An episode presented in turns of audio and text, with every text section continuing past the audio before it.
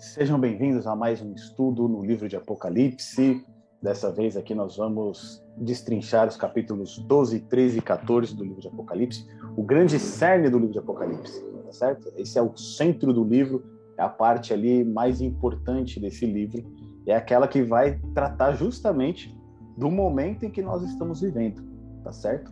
Então até aqui a gente tem acompanhado é, a sequência de sete, né? Sete igrejas, sete selos, sete trombetas, e agora a gente entra na sessão do grande conflito, tá bom?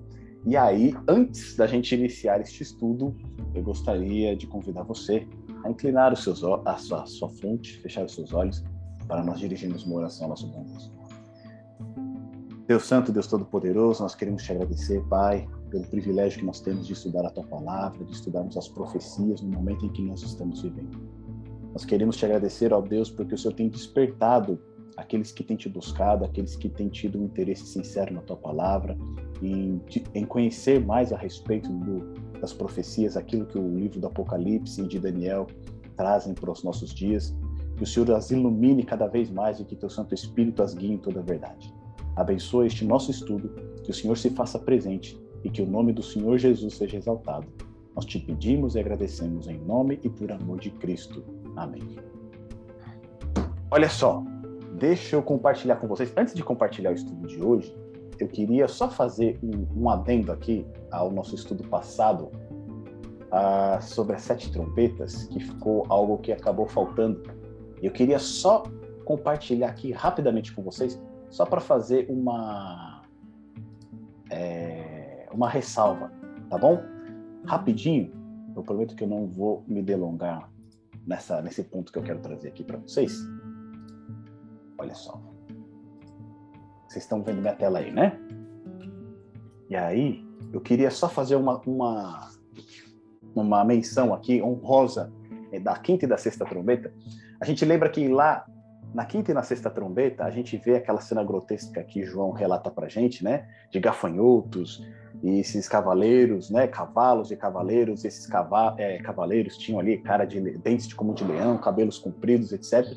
E a gente viu que esses né, seres que, que, que são apresentados por João, interpretando a luz da Bíblia, eles seriam demônios que estariam soltos, porque foi dada a chave do abismo para Satanás, tá certo? E ali, ele, nesse local onde ficavam ali presos alguns dos piores demônios, demônios que estavam impedidos de saírem, de se movimentarem pela terra, eles foram soltos e começaram a espalhar é, todo, né, toda a, a, a, esses enganos satânicos por toda a terra. E a gente viu que eles causavam dano com a sua cauda, e a gente viu que a cauda é o ensino dos falsos profetas, tá certo? E a gente compreende isso que são as filosofias, as teorias é, enganadoras, né, que buscam aí afastar as pessoas é, de Deus. E aqui eu fiz um, só um comparativo para gente é, a respeito desse período da quinta e da sexta trombeta, né, no momento em que esses falsos ensinamentos começam a se espalhar pelo mundo. E olha só que interessante para gente. A gente viu lá no nosso estudo de Daniel que em 1798, né, começa o tempo do fim, tá certo? Ali o chifre pequeno ele perde a sua supremacia e se inicia o período do fim, de acordo com Daniel 7, versos 24 e 25. E também vimos lá em Daniel que em 1844 começa o quê? A purificação do santuário celestial, tá certo? Lá Daniel, capítulo 8, verso 14, fala a respeito do início da purificação do santuário, que representa o juízo celestial que está ocorrendo. E olha só que coisa interessante, que nesse período do fim, olha quantas teorias e filosofias e ensinamentos enganosos eles surgem. Olha só, lá em 1700 surge o mesmerismo, que na realidade é a hipnose, tá certo? É, ela surge como um tratamento médico, mas a hipnose não é algo de Deus, vamos dizer assim, tá certo? Então, o mesmerismo, a hipnose, ela surge no ano de 1700, tá? Inclusive dizem que Darwin, ele fez, quando ele era é, criança, ele sofreu aí é, tratamento via hipnose. Depois, 1715, a gente tem o surgimento do iluminismo, e aí entra a questão do racionalismo e o ateísmo, que surgiu lá por volta do século XVI, ele ganha uma grande ênfase aqui, tá certo? Lá no ano de 1715. Em 1830, a gente tem Joseph Smith, né, recebendo lá a revelação do anjo Moroni, E aí surgem os Mormons, tá certo? Em 1830. Em 1840, as ideias do comunismo elas começam a ganhar forma e não só a ideia do comunismo, mas também do capitalismo, né? Porque gente, é, geralmente muito se fala do comunismo, tá certo? É como algo ruim, como algo, né? É, demoníaco, né? Ele é abominável. Mas o capitalismo também é, tá certo? O capitalismo na sua forma selvagem, na sua forma, né? Que extrai tudo o, o que pode das pessoas, todos os seus limites também é. E lá em 1840 ele também começa a surgir como é, um movimento, tá certo? Em 1844 a gente tem aí realmente a, a, o aparecimento do evolucionismo como uma teoria. Né? Na verdade, ele é uma filosofia, né? é mais, muito mais uma filosofia, o evolucionismo, mais do que um experimento científico, porque você não consegue comprovar pela observação. Então, ele é muito mais uma, uma filosofia. Então, surge o evolucionismo. Né? Darwin ele relutou muito em lançar a, a origem das espécies, né? ele estava parecendo que tendo uma luta ali em, em publicar esse livro, mas no fim ele acabou publicando, né? Um livro que ele tinha escrito lá em 1830 e poucos. Ele segurou um pouco, mas chegou um momento que ele não conseguiu mais. Em 1844 ele então publica a origem das espécies e a teoria da seleção natural. Depois, em 1847, a gente tem o espiritismo, lá com Allan Kardec, tá certo? Na França. E em 1848 surge o espiritismo moderno em Nova York com as irmãs Fox, nos Estados Unidos. Em 1870, a gente vai ter o surgimento das testemunhas de Jeová. Em 1875, a gente tem a teosofia, né, que ela já existia, né, ela vem lá desde o Egito, mas a teosofia ela ganha uma grande é, é, é, um destaque, né, através de Helena Blavatsky e de Alice Bailey, mais já nos anos no século XX, tá certo? Mas também por Aleister Crowley, que é considerado o homem mais perverso que já existiu, tá certo? Aleister Crowley é que ele vai inspirar a música de Beatles, vai inspirar diversas músicas, é, ele que é o famoso, ele cunhou essa frase, né? Faça o que tu queres. Então, ele, é, nesse período de 1875, também vai surgir esse movimento. E daí você vê que coisa interessante, né? Porque a partir de 1844, quando surge, né, quando entra, entramos na fase final ali, entramos no juízo, o que que acontece? Aqueles gafanhotos, aqueles cavaleiros que a gente viu da quinta e sexta trombeta que né, carregam, né, o seu poder está na cauda, que são os falsos ensinamentos, o que, que acontece? Eles proliferam, tá certo? E a gente vê essa explosão aqui no século 18 e 19, com todas essas teorias, com todos esses ensinamentos. E o que, que basicamente esses ensinamentos fazem, tá certo? Eles tentam destruir a Bíblia sem queimá-la. Teve um período em que eles queimavam as Bíblias. Né? A gente viu isso na Idade Média, a gente viu isso também na Revolução Francesa, mas agora eles mudam a tática deles. Agora a gente não vai mais queimar as Bíblias. O que, que a gente vai fazer? A gente vai destruir a credibilidade, a confiança na Bíblia. O segundo ponto que eles procuram fazer é o quê? Destruir a verdade da criação. Pois se você destrói a verdade da criação, todo o plano da salvação, todo o plano da redenção, ele cai por terra. Porque se não tem criação, não tem pecado, não tem salvação, não tem juízo, tá certo? Não tem vida eterna. Então, você eliminando a crença num Deus criador, você consegue aí eliminar todo o plano da salvação. E por último, destruir a crença na alma mortal, que é o grande engano lá de Gênesis 3, né? O primeiro grande engano que entra aqui é, neste mundo, né? Que o ser humano ele tem uma alma que é imortal. Ou seja, a gente percebe então, né, que esses demônios que saem aí espalhados aí, que são libertados, eles trabalham bastante, porque nesses séculos aí a gente vê o surgimento de todas essas filosofias, todos esses ensinamentos enganosos que procuram destruir a fé na palavra de Deus e também no sacrifício de Jesus. Tá bom? Então era esse o único adendo que eu queria fazer a respeito do nosso estudo da quinta e sexta trombeta só para a gente completar, né? É, quais eram esses ensinamentos, esses, essas doutrinas equivocadas que eles acabaram é, trazendo para nós. Agora, vamos entrar no nosso estudo de hoje. Olha só. Estudo no capítulo 12, 13 e 14 de Apocalipse, o grande conflito. Tá certo? Então, aqui tem as nossas divisões. Nós temos o conflito entre a mulher e o dragão, que a gente observou lá no capítulo 12. Esse conflito primeiro ele ocorre na Terra entre a mulher e o dragão, depois esse conflito ocorre no céu entre Miguel e o dragão, e por fim, a gente vê a perseguição à mulher. Depois, na segunda divisão, a gente tem o conflito entre a falsa trindade e o povo de Deus, tá certo? A gente vai ver Satanás e os seus aliados, a besta que surge do mar e a besta que surge da terra, é, perseguindo o povo de Deus ali e também colocando a marca da besta. E por último, a gente vai ter as três mensagens finais de Deus, tá certo? As três últimas mensagens de Deus conclamando o povo para receber a verdade do evangelho eterno, não receber a marca da besta e ser salvo da ira de Deus que vai sobreviver sobre o mundo. Tá bom? Então nós temos ali a primeira, a segunda, a terceira mensagem e por fim é chegado o juízo. Veja só, aqui a gente tem o dragão, né, a mulher vestida de branco, que é justamente a cena de Apocalipse 12 para gente. E esse dragão vai perseguir a mulher e os seus descendentes. Falando um pouquinho aqui do capítulo 12, 13 e 14, eu queria abrir para vocês aqui que estão com a gente. Se vocês querem fazer algum comentário a respeito de algo que vocês viram de interessante nesse estudo e que vocês queiram compartilhar com a gente, fica à vontade para vocês abrirem o microfone e fazerem aí os seus, seus comentários, seus insights.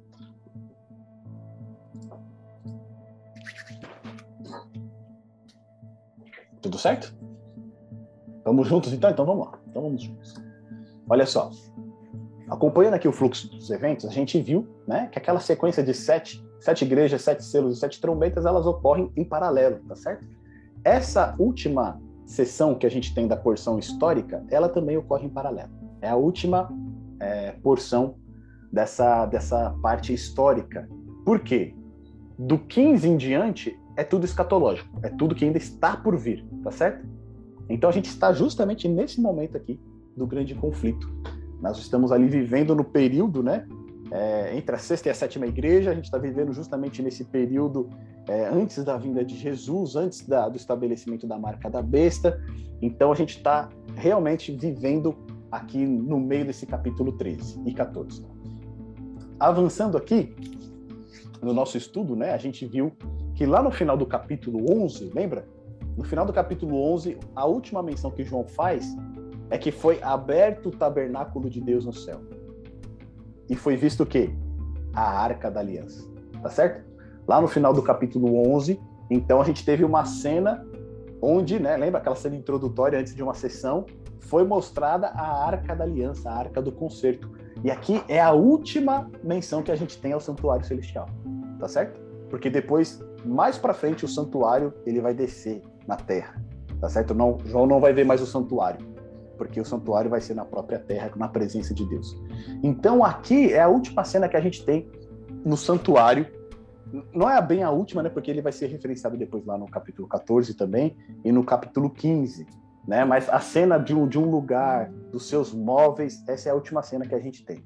Ali João tem a visão da arca do concerto, a arca da aliança, que ficava lá no lugar santíssimo. E a gente lembra aqui que o, o sumo sacerdote ele só podia entrar nesse local uma vez por ano, e era justamente no dia do juízo, tá certo? Então, João tendo essa visão antes do capítulo 12, 13 e 14, o que, que ele está querendo dizer? Lembra que lá no capítulo 11 também foi falado, né?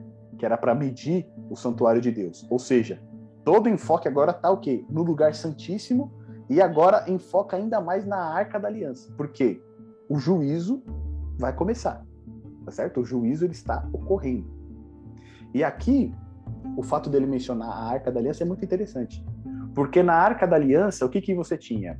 Você tinha um propiciatório ali, né? Você tinha os querubins em cima dessa tampa. Do lado da Arca da Aliança, o que, que era colocado? O livro da Aliança. Tá certo? Que era o livro de Deuteronômio. Que era o livro que tinha que ser copiado, que é o livro que a gente viu lá, que é o livro selado de Apocalipse 5. Então ele ficava do lado da Arca da Aliança. E a gente viu que o livrinho que João abriu é uma parte desse livro selado tá certo? E esse livro, esse livrinho que João teve acesso, né, que foi dado para ele aberto, ele corresponde agora ao capítulo 12 até o capítulo 22, verso 5, que é aquilo que Deus, que Jesus quis revelar, né, para o seu servo e para nós também. Tá bom? Então, esse fato da arca ser exibida aqui é muito interessante por conta disso, mas não somente por conta disso que a gente mencionou, porque dentro da Arca da Aliança, o que, que ficava dentro, dentro da Arca da Aliança? Você tinha o pote de maná, você tinha a vara de Arão que floresceu, e você também tinha as tábuas dos Dez Mandamentos. Tá certo? Então, o fato de João ver a Arca da Aliança tem todas essas, essas, reflexões para serem feitas, mas incluindo os mandamentos de Deus que estavam dentro da arca. Porque nós vamos ver que esses mandamentos eles vão estar sob ataque no capítulo 13, conforme a gente vai acompanhar no estudo. Tá certo? Então, essa visão que João tem, ela é muito importante. Olha só, lá no final do capítulo 11, no verso 18, a gente teve uma passagem trampolim ali. Tá certo? Porque ali no, no verso 18, João ali já descreveu o que vai acontecer até o final do livro agora. Até Apocalipse 22.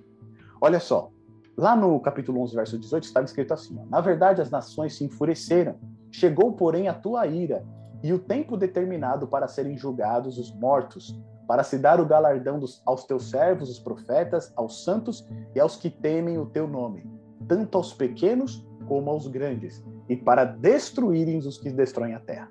Tá certo? Então aqui a gente tem várias, várias, vários é, objetivos, né? No qual vai ser se cumprido agora na, no estabelecimento do reino de Deus. Olha lá. Primeiro, ele vai dar o quê? Ele vai julgar os mortos, tá certo? Ele vai dar o galardão aos teus servos, os profetas e aos santos, e ele também vai o quê? Destruir os que destroem a terra. Então, ao mesmo tempo, ele vai fazer um juízo, vai recompensar os seus servos e vai julgar, né? Vai destruir, vai trazer a sentença sobre aqueles que se opõem a ele. Então, lá, quando a gente tem as nações se enfureceram, esse trecho, lá no começo do, do verso 18. A gente vê isso em Apocalipse capítulo 12 e 13, tá certo? Do, Apocalipse do verso do capítulo 12 a 14 vai descrever o que? A ira das nações liderada por Satanás e as bestas que surgem do mar e da terra, lá no Apocalipse 13. E essa ira ela tem como alvo aqueles que proclamam a mensagem do evangelho eterno em Apocalipse 14.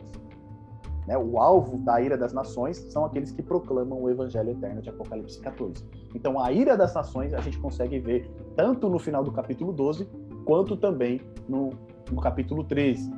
Depois, porém, né, chegou a tua ira, chegou, porém, a tua ira. Onde a gente vê isso? Em Apocalipse 15 e 16, tá certo? Quando começam a cair as pragas, quando começa ali realmente os juízos de Deus caírem sobre os ímpios aqueles que rejeitaram a mensagem do Evangelho eterno. Então, a ira de Deus é uma resposta à ira das nações contra o seu povo. Tá bom? Depois a gente tem o trecho, né? O tempo determinado para serem julgados os mortos. Apocalipse de 19 a 22, a gente vai ver esse julgamento. Né? O trecho do milênio ali, onde vão ser abertos os livros, a gente vai ver esse, esse julgamento. Tanto, é, na verdade, o julgamento ali que a gente vai ver é o julgamento dos ímpios, tá certo? Porque os salvos eles já foram julgados, já estão salvos, eles vão poder confirmar esse julgamento, mas o julgamento que é dado aqui é o julgamento dos ímpios. Depois, para se dar o galardão aos teus servos, os profetas e aos santos. Apocalipse, no capítulo 19, do verso 1 a 10, relata parte desse galardão que os salvos vão receber, e ele se torna ainda mais completo no capítulo 21 a 22, quando vai descrever a cidade santa, o rio da água da vida, a árvore da vida, tá certo?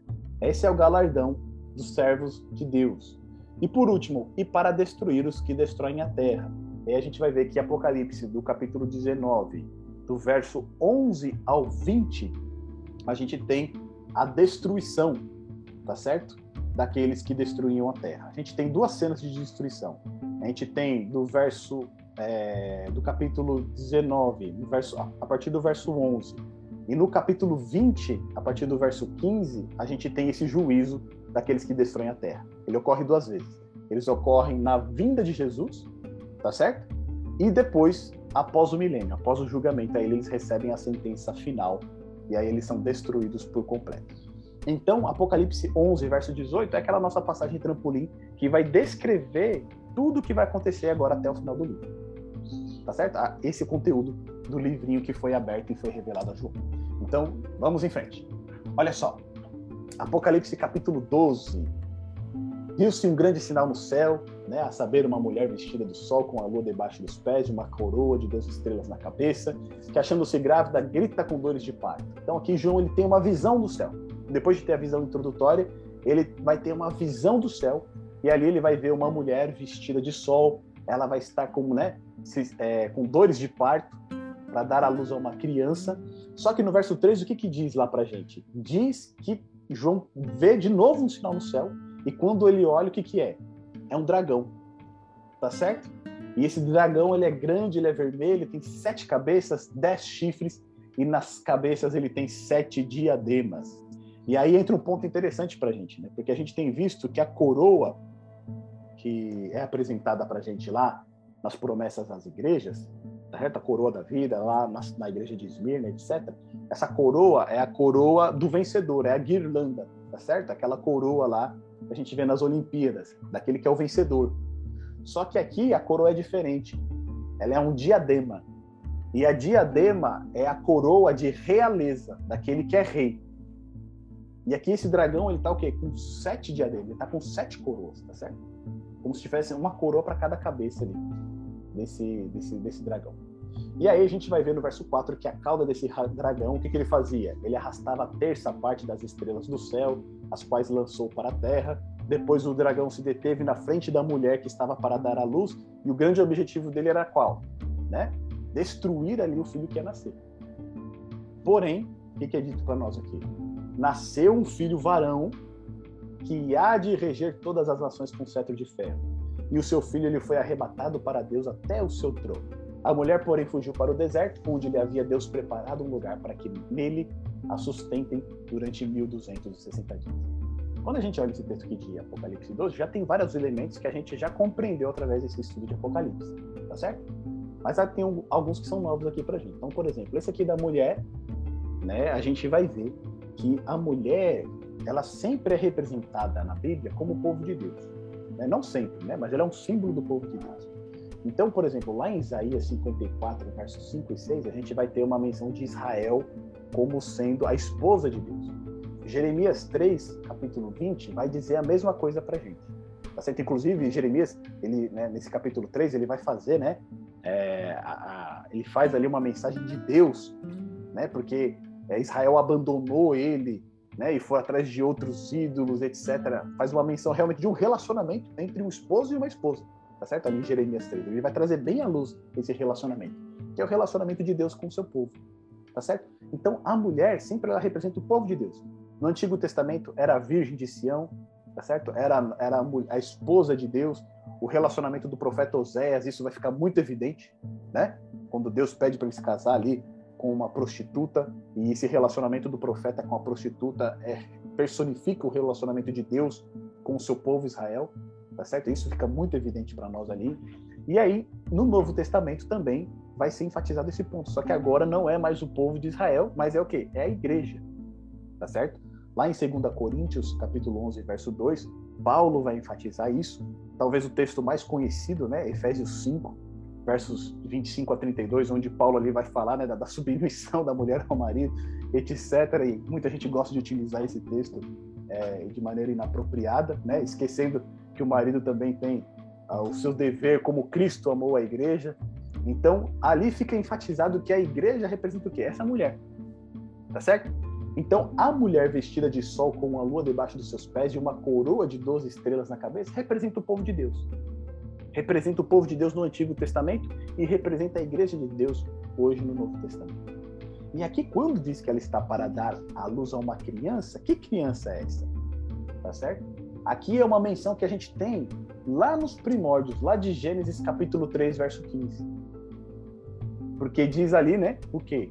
Quando Deus ele vai amaldiçoar, né, a, ele, ele lança uma maldição para a serpente, né, ele fala o quê? Que, que a serpente, ela vai ferir o calcanhar do descendente da mulher.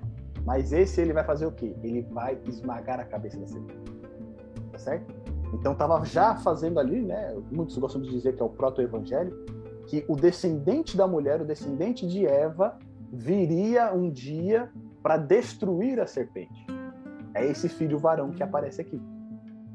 Por isso, né, que, a, que o dragão aqui ele está querendo devorar essa criança que vai nascer. Ele está querendo destruir essa criança. Porque nessa criança vai se cumprir a promessa que foi feita lá em Gênesis capítulo 3, verso 15, e também a gente vai ter isso lá em Salmos capítulo 2, que é um salmo messiânico, porque né, o, o rei Messias, ele rege as nações o quê? Com o cetro de ferro. A gente também tem essa referência lá a uma das igrejas em Apocalipse 2, verso 27. E não somente isso, porque esse filho é levado para Deus e ele o quê? vai até o seu trono. A gente viu isso lá em Apocalipse capítulo 5, quando Cristo se assenta ao trono do lado de Deus, do lado do Pai. Tá bom? Então essa mulher que está para ter, né, uma criança, representa o povo de Deus, e a criança que nasce é o próprio Jesus. Porque ele vem do povo de Deus, tá certo? Ele vem do povo de Deus. Portanto, esse dragão aqui que busca querer destruir Jesus de todas as maneiras, quem pode ser?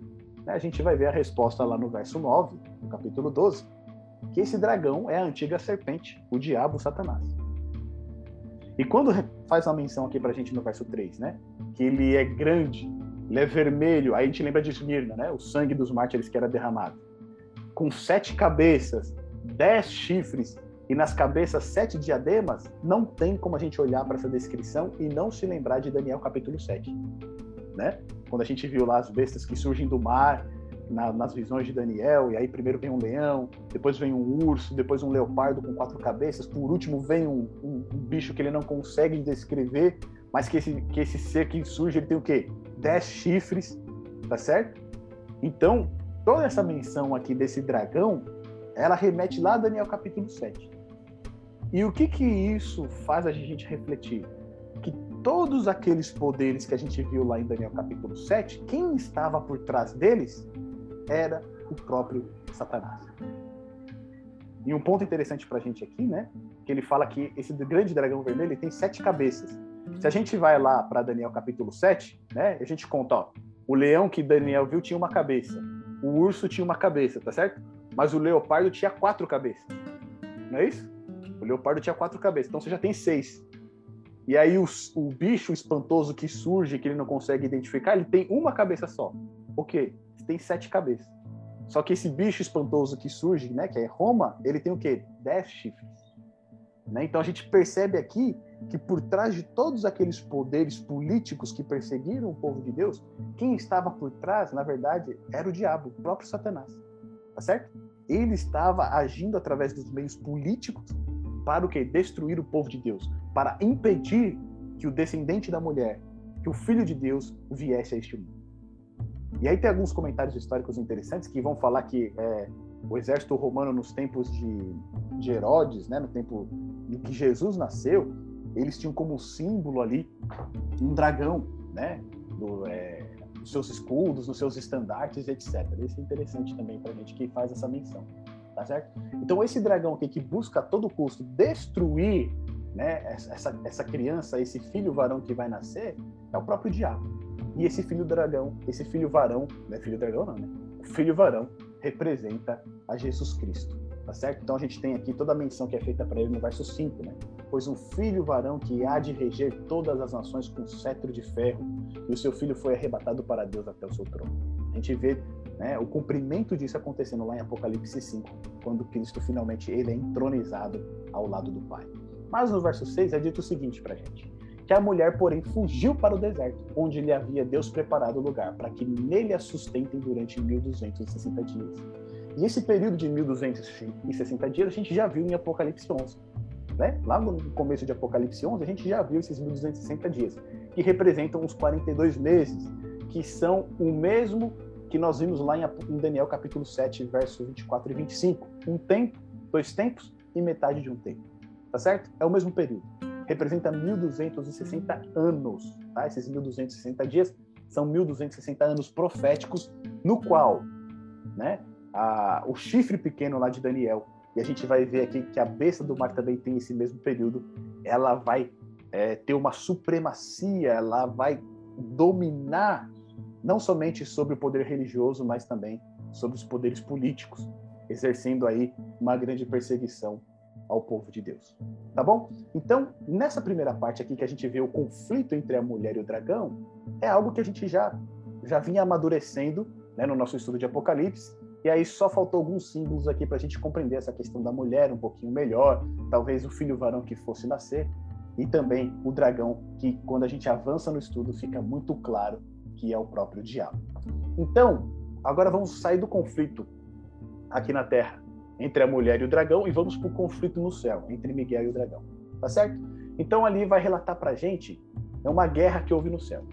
Miguel e seus anjos lutaram contra o dragão e também pelejaram o dragão e seus anjos. Todavia eles não prevaleceram e nem mais se achou no céu o lugar deles. E foi expulso o grande dragão, a antiga serpente, que se chama Diabo e Satanás. O sedutor de todo mundo, sim, foi atirado para a terra e com ele os seus anjos. E aí depois vai dizer, né? Ouvi grande voz no céu proclamando: agora veio a salvação, o poder e o reino do nosso Deus e a autoridade do seu Cristo, pois foi expulso o acusador de nossos irmãos, o mesmo que os acusa de dia e de noite diante de nosso Deus. Eles, pois, o venceram por causa do sangue do Cordeiro e por causa da palavra do testemunho que deram, e mesmo em face da morte, não amaram a própria vida. Por isso, festejai, ó céus, e vós os que neles habitais Ai da terra e do mar, pois o diabo desceu até vós cheio de grande cólera, sabendo que pouco tempo lhe resta. Então aqui a gente tem, sai do conflito da terra, vai para o conflito no céu, tá certo? E nesse conflito no céu, onde dragão e seus anjos eles vão lutar, a gente tem do lado de Deus o quê? Miguel e os seus anjos. E aí Miguel, né? Obviamente a gente tem aquela relação com Daniel capítulo 10 e também capítulo 12. Eu vou pedir, por gentileza, para que algum irmão possa ler para a gente. É, Daniel capítulo 12, verso 1. Quem puder, por favor, pode abrir o microfone e fazer essa leitura, tá? Daniel capítulo 10 também vai falar a respeito dele, do, né, de Miguel como príncipe, o primeiro príncipe, mas eu acredito que o capítulo 12, verso 1, ele traz ali uma, uma um foco maior para a identidade de Miguel. Por favor, quem encontrar, pode ler para a gente. E naquele tempo se levantará Miguel, o grande príncipe, que se levanta a favor dos filhos do teu povo. E haverá um tempo de angústia qual nunca houve, desde que houve nação até aquele tempo. Mas naquele tempo livrar-se-á o teu povo, todo aquele que for achado escrito no livro. Amém. Olha só, naquele tempo, ou seja, no tempo do fim, um tempo de angústia o qual nunca houve. Tá certo? Quem que vai se levantar? Miguel. E o que a gente começa a perceber aqui no capítulo 12 é que esse tempo de angústia ele está se formando tá certo? Porque a gente vê na descrição aqui do capítulo, inclusive lá no final, lá, né? Que diz: Ai da terra e do mar, pois o diabo desceu até vós cheio de grande cólera, sabendo que pouco tempo lhe resta. Ou seja, no tempo do fim, o que, que vai acontecer? Num tempo de angústia, o qual nunca houve, Miguel ele vai se levantar e ele vai livrar o seu povo. Tá certo? E aí a gente vai ver lá em Miguel, é, capítulo 10 de Daniel, versos 13 e 21, vai falar que Miguel é um dos primeiros príncipes, né? Era o único que estava ao lado de Gabriel ali para lutar contra o príncipe da Pérsia. E aí a gente percebe, né? O dragão é apresentado para a gente lá como estando por trás desses poderes no início do capítulo 12. Então, quando Gabriel está lutando contra o príncipe da Pérsia em Daniel 10, quem que é o príncipe da Pérsia ali? É o próprio diabo, tá certo? E Gabriel não está resistindo porque ele é poderoso. Só que quando Miguel chega, aí não tem para ninguém, tá certo? Aí acabou a batalha porque ninguém pode com o nosso Deus. Esse Miguel é o nosso Senhor Jesus Cristo. Não tem outra pessoa, né? Miguel é, é Michael, né? É Micael, né? Misael também. Ele é o, o significado desse nome é quem é como Deus. Né? É um desafio. Quem é como Deus? Ou seja, só aquele que é como Deus pode ter esse nome. Então, somente Cristo pode fazer posse desse nome, só ele pode receber esse nome, porque ele é como Deus, tá certo? Então, quando a gente vê aqui que Cristo e seus anjos, eles estão lutando contra o dragão, é, é, muitas pessoas entendem essa guerra como se fosse uma guerra é, verbal, né, de ideias. Só que é um ponto interessante aqui, porque quando João utiliza o termo para Satanás como dragão, representa a força, a violência, tá certo? Quando ele utiliza o termo para serpente, ele está usando o quê? Um engano. Ele já não está usando tanta força, mas agora ele está usando é, é, ideias, filosofias, né? Assim como ele enganou Eva, né? Na conversa, etc., distorcendo. Então, o João ele, ele usa, ele vai intercambiando, né? Dragão, serpente, Satanás. E quando ele utiliza cada um desses nomes, ele está referindo-se a uma característica. Então, aqui, quando a gente vê no verso 7 que o dragão lutou, ele foi realmente querer usar força, tá certo? Ele foi querer realmente medir forças contra, contra Miguel e seus anjos. Né? Ele foi preparado para a batalha ali. Só que eles foram expulsos, tá certo? E aqui no verso 9 vai fazer a menção lá a antiga serpente, né, que enganou Eva, é, e é o diabo, Satanás, é o mesmo, tá certo? E aí quando ele fala, né, aqui por exemplo no verso 10, né, que ele foi expulso, né, o acusador dos nossos irmãos, o diabo, né, diabo, Satanás, né, ele, ele é utilizado como acusador, né, aquele que acusa os nossos irmãos é, de dia e de noite diante do nosso Deus. Aqui está fazendo uma menção a Zacarias 3, verso 1, tá certo? Lá em Zacarias 3, verso 1, a gente tem uma visão do sumo sacerdote Josué. E ali você tinha Satanás acusando. Quem puder encontrar, abre para a gente lá em Zacarias 3, verso 1. Vamos ler esse texto, porque ele dá a ideia do acusador, né? Ele dá a ideia de Satanás, da sua função, acusando o povo de Deus de dia e de noite. É Zacarias capítulo 3, verso 1. Quem encontrar, por favor, pode ler para a gente. Pode abrir, abrir, o microfone e fazer a leitura desse verso para a gente. Em outra visão, Deus me mostrou o grande já sacerdote Josué, que estava em pé em frente ao anjo do Senhor. Satanás estava à direita de Josué, pronto para acusá-lo. É isso aí. E essa, aí, essa sua versão que você deu pra gente, Felipe, é perfeita, né? Que algumas vão falar Sim. que ele estava ali para se opor, etc. Mas essa versão ela fala, estava ali essa, para. Essa é bem, ela é bem fácil, inclusive até os tempos proféticos aqui, eles já estão atualizados aqui, não precisa a gente fazer aquela. O cálculo, né? Aquela, cálculo, ele já vem, já vem calculado pra gente aqui. Olha aí, você benção, benção pura. Então, olha só, o texto que o Felipe leu pra gente aqui né? Ali Satanás estava o quê? Para acusar o sumo sacerdote de Josué. É exatamente essa função que ele desempenha, né? Acusando aqui os filhos de Deus, né? Diante do nosso Deus, ele acusa de dia e de noite. E ali a gente vai ver no verso 11, ele perfeito, né, que vai trazer para a gente o seguinte: eles pois o venceram o quê? Por causa do sangue do cordeiro. Lembra lá em Apocalipse 7 também que fala que aqueles que estão diante do mar de vidro, eles estavam ali por quê? Né? Aquela grande multidão. Eles estavam ali porque lavaram as suas vestes aonde? No sangue do Cordeiro. Tá certo? Então, Apocalipse, ele vai enfatizar por diversas vezes que aqueles que vencem, aqueles que obtêm a vitória, é mediante o sangue de Jesus Cristo. Não tem outro meio. Tá certo? É unicamente pelo sangue de Jesus que nós podemos obter a vitória sobre o pecado, obter a vitória sobre a tentação e obter a vitória final. É somente mediante o sangue de Cristo. E aí vai dizer, né, que por causa do, sangue de, do Cordeiro e por causa do quê? Da palavra do testemunho. E aí lembra que lá no capítulo 1, João ele estava lá em Pátimos justamente por conta né, da palavra do testemunho? né? justamente pela fidelidade à palavra de Deus, justamente pelo seu testemunho fiel, ele foi aprisionado. Ele estava lá em Pátimos escrevendo o livro de Apocalipse. E aqui, de novo, vai falar que aqueles que venceram, eles vencem por causa do sangue do Cordeiro e também por causa da palavra do testemunho que eles deram. Tá certo? Eles viveram aquilo que está escrito na palavra de Deus. Eles foram testemunhas fiéis. E mesmo em face da morte, eles o que? Não amaram a própria vida. Ou seja, eles amaram mais a Cristo do que a si mesmo. O, o grande segredo para a vitória é esse: é amar mais a Jesus do que a si mesmo. É? Abandonar o eu e amar mais a Cristo. E aí eles vão dizer, né, por isso festejai aos céus e, e vós que neles habitais, mas ai da terra e do mar, pois o diabo desceu até vós. E aqui esse ponto é interessante, né? Sabendo que pouco tempo lhe resta.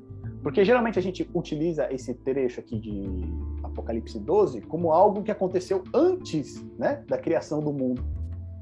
Só que quando a gente né, começa a estudar aqui o livro, a gente percebe algumas coisas. E antes, por exemplo, quando, quando Satanás ele foi expulso do céu, lá no começo, né? Lá no começo. Ele sabia que pouco tempo restava para ele? Ele não sabia que pouco tempo restava. Tá certo? Porque o plano da redenção ainda não tinha se desenvolvido, não tinha se desenrolado, não tinha como ele saber que faltava pouco tempo para ele naquele período.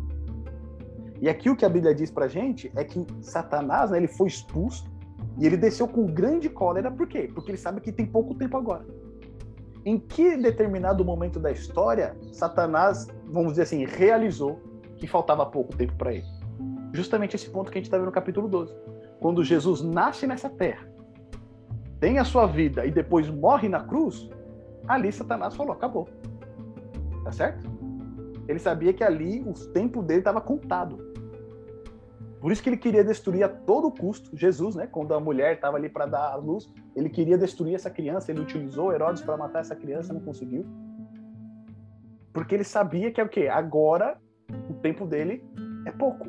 E aqui esse pouco não é questão de quantidade, né? É questão de qualidade mesmo, né? Ele sabe que vai ter um fim. Acabou. Agora ele não vai ficar indeterminadamente aqui nessa terra trazendo opressão, trazendo miséria, trazendo destruição. Tá certo? O tempo dele agora está contado, vai acabar. E eles têm noção disso. E é por isso então que ele desce com toda essa cólera, buscando por todos os meios o quê? Destruir o povo de Deus. Porque se ele destrói o povo de Deus, ele reivindica esse reino para ele. Ó, agora não tem mais ninguém que pertence a você aqui, é tudo meu. Acabou. Tá certo? Então, por isso que ele desce com essa cólera. Então, o que a gente percebe aqui, a gente pode né, idealizar um pouco em cima do texto, não está escrito isso, mas a gente pode especular, é que essa cena ela ocorre após a entronização de Cristo no céu. Lá no, cap, no, no capítulo 5. Por quê? Quando Cristo chega, no, lembra que no capítulo 4, João ele só vê o Pai, tá certo? E o Espírito Santo. Ele não vê Cristo ali. No capítulo 5, o que, que acontece? Um dos 24 anciãos fala para ele, né? Não chore, que ele começa a chorar porque o livro estava selado. Ele fala: Não chore, porque o leão da tribo de Judá vai vir. E aí, quando ele olha, em vez de ver o leão, ele vê o cordeiro, tá certo? E o cordeiro vai, toma o livro que está do lado do pai, se assenta no trono. E aí o céu explode, né? Porque agora Cristo ele foi entronizado. Cristo agora tem o domínio. Ele recebeu autoridade naquele momento. É uma autoridade que já pertencia a ele anteriormente pela criação, mas agora pelo seu sacrifício, né, duplamente é concedida a ele. E quando acontece isso, qual que é a ideia que apresenta aqui pra gente? Satanás e os seus anjos vai reivindicar. Porque você lembra lá que lá em Jó, no capítulo 1, vai falar que Satanás, de vez em quando ele aparecia né, na presença de Deus? Né, quando os filhos de Deus vinham, ele também ia lá. E ele falava, vinha aqui de rodear a terra, tal, etc.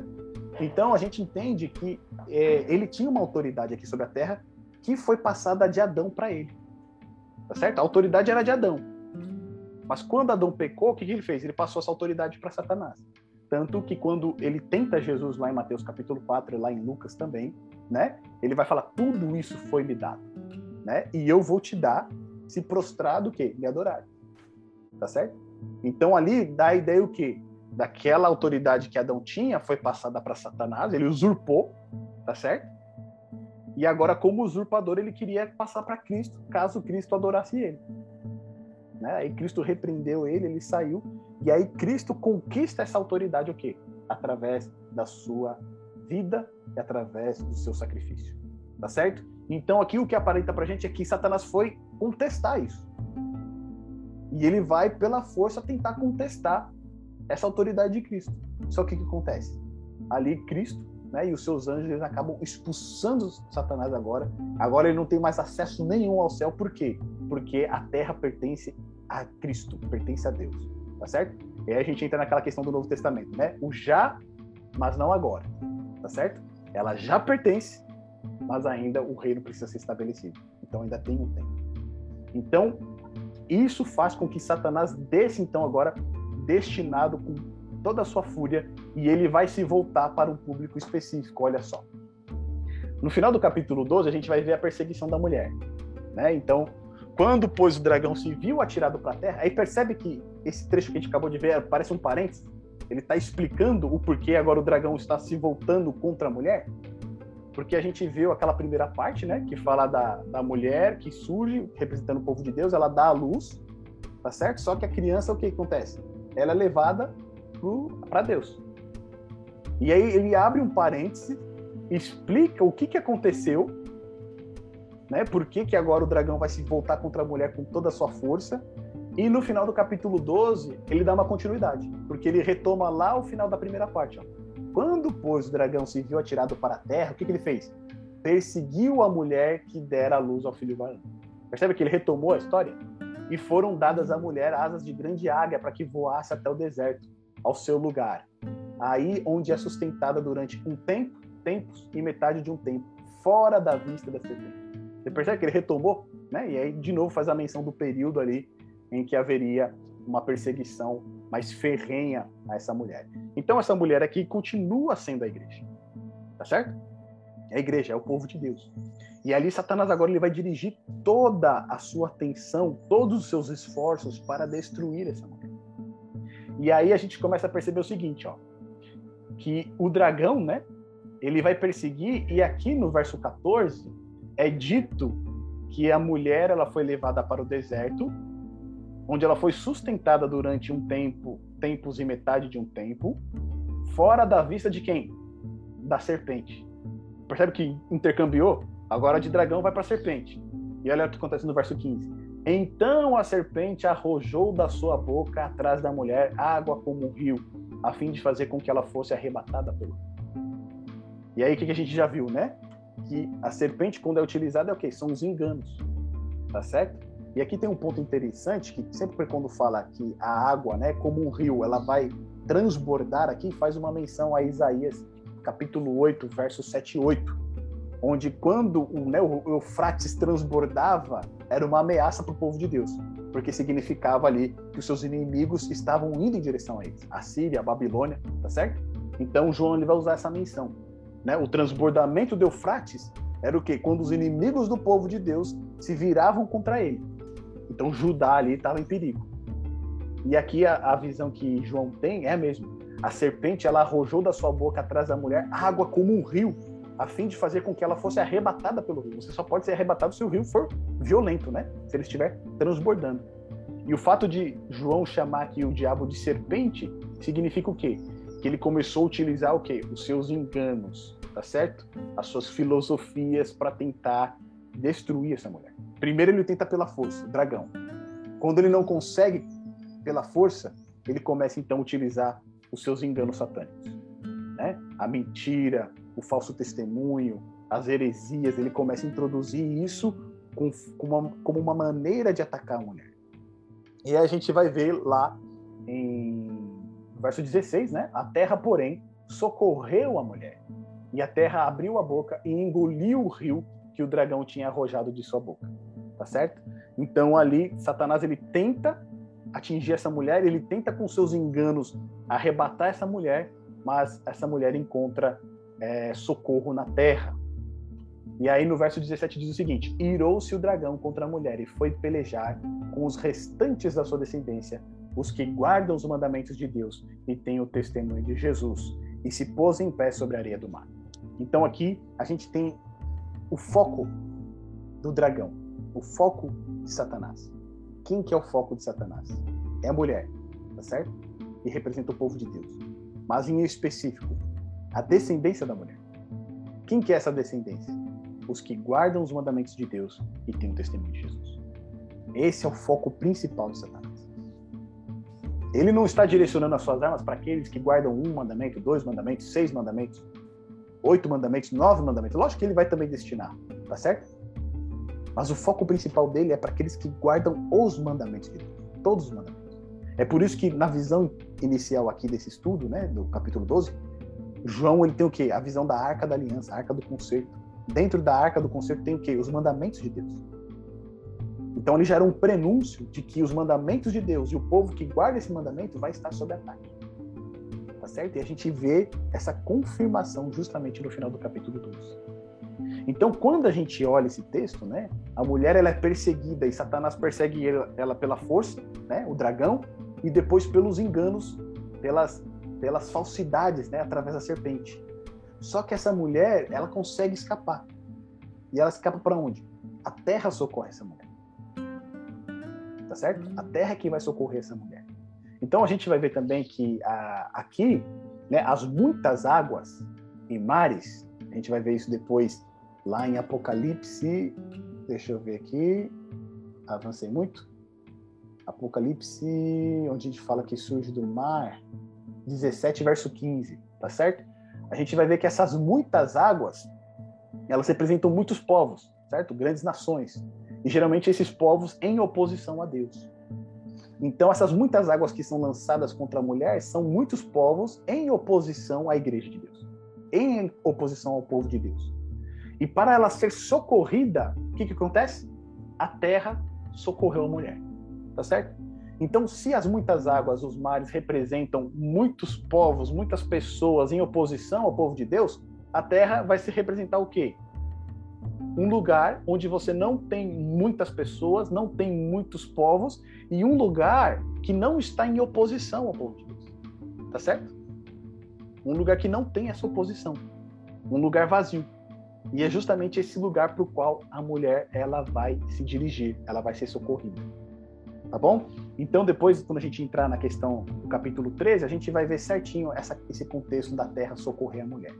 Mas o importante a gente frisar aqui é que Deus ele sempre tem um povo remanescente. Esse é uma é um, é um ponto que vem desde o Antigo Testamento. Se a gente pega os, os livros dos profetas Isaías, Jeremias, Ezequiel, ele sempre vai tratar o quê? Que o povo de Deus tem um remanescente, né? Um resto, um, um, uma pequena parte que permanece fiel quando todas as demais estão apostatando, quando todas as demais estão indo contra a palavra de Deus. Né? Deus ele sempre vai ter um grupo fiel. E é exatamente esse grupo fiel para qual Satanás ele dirige agora todas as suas forças. Então a gente vê aqui que o dragão, né, ele tentou pela força, tentou pelo engano, não conseguiu. O que, que ele vai fazer agora? Olha lá no capítulo 13. Ah, antes da gente entrar no capítulo 13, um ponto interessante para a gente, né? No capítulo 13 a gente vai ver que ele vai ter dois aliados. Ele vai ter a besta que surge do mar e a besta que surge da terra. Tá certo? E essa união entre Satanás, a besta do mar e a besta da terra, elas representam uma falsa trindade. E olha que interessante que a gente vai ver aqui, né? Assim como a gente tem a trindade, que é o Pai, o Filho e o Espírito Santo, aqui no capítulo 12 e 13 de Apocalipse, a gente vai ter uma falsa trindade, que é o dragão, Satanás, a besta do mar e a besta da terra. E olha que coisa interessante que a gente observa aqui, ó. Deus o Pai, Tá certo? Olha o que ele tem aqui pra gente, ó. Ele tem o seu lugar de habitação que é no céu. Tá certo? O dragão, o Satanás, a gente viu agora no capítulo 12, que o seu lugar é no céu também, porque ele vai lá guerrear, tá certo? Depois, o pai, ele tem um trono. A gente viu isso lá em Apocalipse 4, em Apocalipse 5. Aqui no capítulo 13, a gente vai ver que o dragão, ele dá o seu trono para besta do mar. Ele, tem, ele também tem um trono, tá certo? E lá quando a gente fez o estudo das sete igrejas, lembra? Que o povo de Pérgamos habitava no lugar onde estava o trono de Satanás? A gente viu isso? Então, o dragão também tem o seu trono, tá certo? Aqui, o Pai, ele concede poder, trono e autoridade para Cristo. Né? Lá no final do capítulo 28 de Mateus, ele, Cristo fala, né? Todo, toda autoridade, todo poder e autoridade me foram concedidos. Né? A gente viu também em Apocalipse 5, na entronização, ele recebe ali todo o poder e autoridade do Pai. O que, que o dragão faz? Ele concede poder, trono e autoridade para quem? Para a besta do mar. O pai, ele é adorado. A gente viu isso lá com os quatro seres viventes em Apocalipse 4, os 24 anciãos. O que, que o dragão é no capítulo 13, verso 4? Ele também é adorado. O pai, ele vive e reina eternamente. Só que o dragão, ele é o quê? Ele é destruído eternamente. A gente vai ver essa destruição dele lá no capítulo 20. Tá bom? Então a gente percebe aqui alguns elementos de o dragão usurpando a posição do pai. E isso se repete também, olha só, para o filho. Olha só, rapidamente aqui, né? Jesus ele, ele inicia o seu ministério saindo da onde? Das águas, tá certo? Ele é batizado por João Batista, ele surge então das águas e inicia o seu ministério de três anos e meio. A besta que a gente vai ver surgindo do mar, de onde que ela vem? Das águas também. Cristo, ele é um com o Pai, tá certo? A besta, ela se assemelha ao dragão. Inclusive, quando a gente vê a descrição da besta agora no capítulo 13, ela aparece a descrição de dragão no capítulo 12. Cristo, lá no capítulo 19, quando ele é mostrado, né, a visão dele sentado no cavalo, etc., ele tem o quê? Muitas diademas. E essas diademas, o quê? São as coroas reais, tá certo? A besta que surgida do mar, ela tem 10. Né? Então, ela está querendo prerrogar ali uma autoridade, mas Cristo ele tem muitas, ele não tem 10. É, o cordeiro ele tem sete chifres, a besta que surge do mar ela tem quantos chifres? Dez tá certo? Cristo ele recebe o poder, o trono e a autoridade do Pai. A besta ela recebe o poder, trono e autoridade do dragão. Cristo ele teve três anos e meio do seu ministério. A gente constata isso nos Evangelhos, né? João vai mencionar pelo menos três Páscoas da qual Jesus participou. Então foram três anos e meio do ministério de Cristo. A atividade da besta é de 42 meses, né? São três anos e meio também, é o mesmo período. Cristo ele foi morto, né? O cordeiro que foi morto. A besta ela é golpeada de morte, tá certo? Ela recebe uma ferida mortal. Cristo ele ressuscitou. A besta ela foi curada, tá certo? Ela teve aquela ferida mortal curada. Cristo ele recebeu adoração após sua ressurreição. A besta ela recebe adoração após a ferida mortal ser curada. Cristo ele tem toda a autoridade que foi dada a ele no céu e na terra após a sua ressurreição. A besta ela recebe autoridade sobre toda a terra após a cura da sua ferida mortal. Cristo ele tem o nome de Miguel, quem é como Deus. E a besta a gente vai ver lá no verso 4, né? Toda a terra vai se espantar e vai dizer quem é como a besta e quem é que pode guerrear contra ela. Por fim, né, o Cristo ele tem como objetivo ali um alcance global, ele quer alcançar todas as nações, tribos, línguas e povos. E a gente percebe também que essa besta ela vai querer um alcance global. Tá bom? Então a gente vê esses paralelos aqui. Essa besta que surge do mar, ela quer usurpar o lugar de quem? Jesus Cristo. Tá certo? E olha só, por último, a besta da terra, ela usurpa o lugar de quem? Do Espírito Santo. Né? Então, o Espírito Santo ele é chamado do Espírito da Verdade, que guia as pessoas à salvação. A besta da terra ela é depois é chamada de falso profeta, no capítulo 16, porque engana as pessoas. É, o Espírito Santo ele é o outro consolador, né? Quando Cristo vai deixar os seus discípulos, ele diz que enviará o quê? O Pai vai enviar um outro consolador. E o termo consolador é um igual, tá certo? O Espírito Santo é um igual a Cristo. A, a besta que surge da terra, ela aparece com um cordeiro. Depois, o Espírito Santo ele exerce toda a autoridade de Cristo, certo? Ele exerce toda a autoridade de Cristo. Ele fica no lugar de Cristo aqui na Terra. A besta da Terra ela exerce toda a autoridade de quem? Da besta do mar. O Espírito Santo ele direciona a adoração para Cristo, tá certo? O grande foco do Espírito Santo é exaltar a figura de Cristo. A besta da Terra ela direciona a adoração para a besta do mar ah, o Espírito Santo ele realiza grandes sinais. A gente vê isso lá em Atos, né? Atos do Espírito Santo, né? Não é Atos dos Apóstolos, é Atos do Espírito Santo, realizando grandes sinais através dos, dos discípulos de Jesus. A besta da terra também realiza grandes sinais. O Espírito Santo ele desceu como fogo no Pentecostes. A gente vê lá em Atos 2. A besta da terra ela faz fogo descer do céu em Apocalipse 13. É, o Espírito Santo ele dá vida, ele dá fôlego de vida. Romanos capítulo 8, verso 11, Paulo vai falar a respeito disso em Apocalipse 13, verso 15, a besta que surge do mar, da, da terra, ela dá vida e fôlego à imagem da besta. Por fim, o Espírito Santo, ele sela o cristão, que é aquilo que a gente viu lá em Apocalipse 7, certo? O cristão ele é selado com o Espírito Santo, é o Espírito Santo que sela o cristão. E a gente vê que a besta da terra é ela que aplica a marca da besta na mão na fonte certo? Ou seja, de uma certa maneira, ela vai selar também os povos da terra com a marca da besta. Então a gente vê essa contrafação satânica. Né? Do mesmo lado, a gente tem a Trindade, o Pai, o Filho e o Espírito Santo.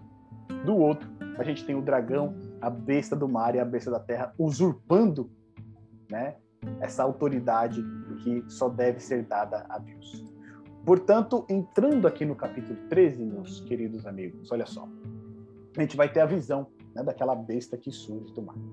Então, ali João vai ver emergir do mar uma besta que tinha dez chifres, sete cabeças, e sobre os chifres dez diademas, e sobre as cabeças nomes de blasfêmia. Quando a gente vê essa descrição que João, que João faz aqui dessa besta, é a mesma, é quase a mesma descrição que a gente tem lá do dragão em Apocalipse 12, verso 3. Tá certo? É quase a mesma descrição. O que representa que esse poder que surge do mar quem está por trás dele é o dragão. É o dragão que está direcionando as ações dessa besta que surge do mar. Tá certo? E aí ele vai ver no verso 2 que a, a besta que via era semelhante a leopardo, com pés como de urso e boca como de leão. E deu-lhe o dragão o seu poder, o seu trono e grande autoridade. Isso que a gente acabou de ver, né? A contrafação de Satanás querendo ocupar o lugar de Deus, o Pai. Então, quando a gente olha essa descrição aqui no verso 2, é interessante para a gente, porque esses elementos que são trazidos aqui para a gente, eles são os elementos lá de Daniel, capítulo 7, tá certo? Olha aqui, minha mãe querendo fazer a participação, dá um alô para ela aqui. E... Então, a gente vê essa menção lá no capítulo 7 de Daniel, tá certo?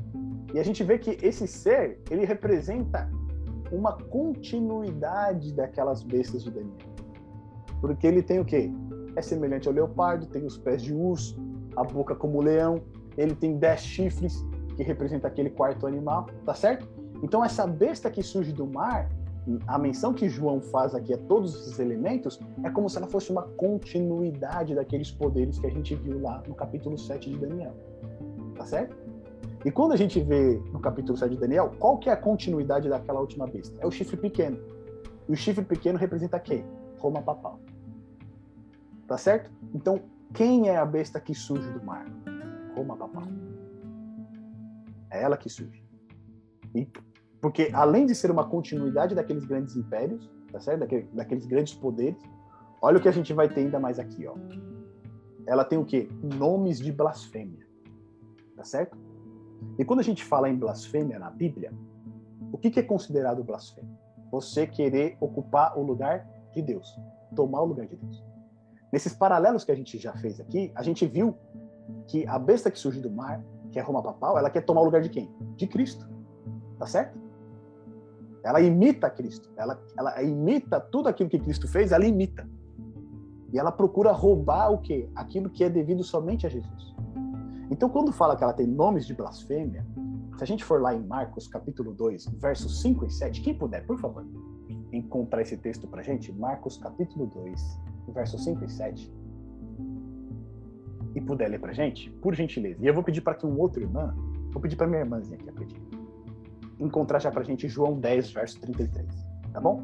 Então, quem encontrou Marcos 2, versos de 5 a 7, por favor, pode ler pra gente.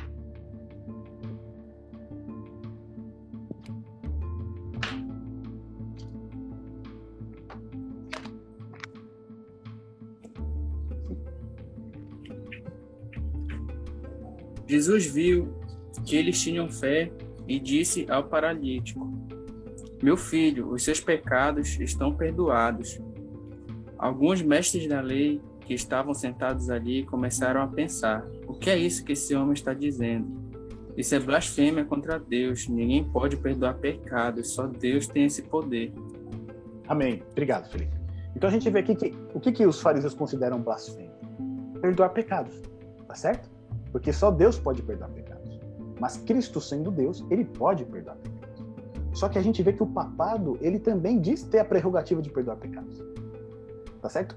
Confirmando aqui que a identidade dessa besta do mar é de fato o papado. Agora, por favor, Pretinha, lê pra gente o 1033.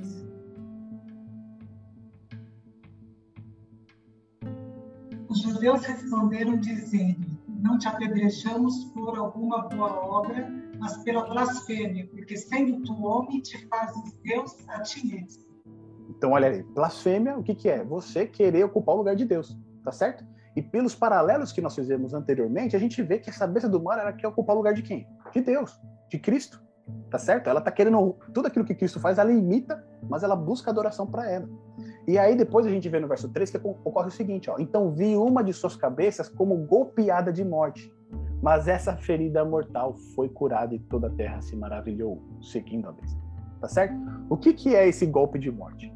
Se a gente lembrar do período da supremacia papal, que a gente viu lá em Daniel, aquele período de 1260 anos, onde ela dominou toda a Europa ali, tá certo? E todos os reis que subiam ao poder tinham que pedir a bênção para o Papa, etc. Eles só poderiam ficar ali se o Papa concordasse e tudo mais.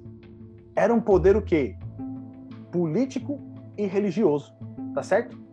O papado ele acumulou poder político e religioso. Só que um, em um determinado momento da história, a gente vai ver que isso ocorre no final dos 1260 anos, ele perde esse poder político.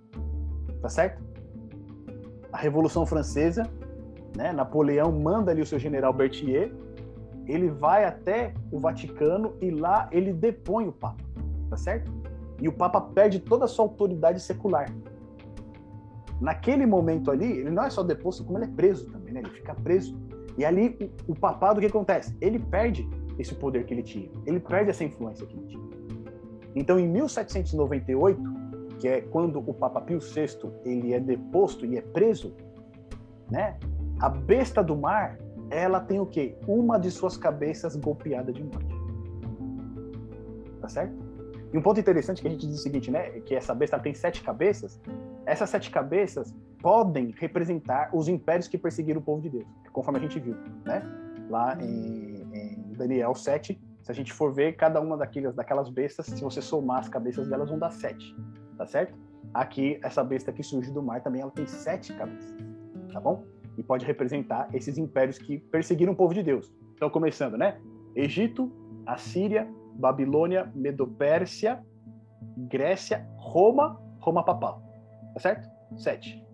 Então, essa cabeça aqui, que é a sétima cabeça, o que acontece? Ela é golpeada de morte. Por quê? Roma papal perde o seu poder. Ela perde a sua influência que ela tinha política, religiosa.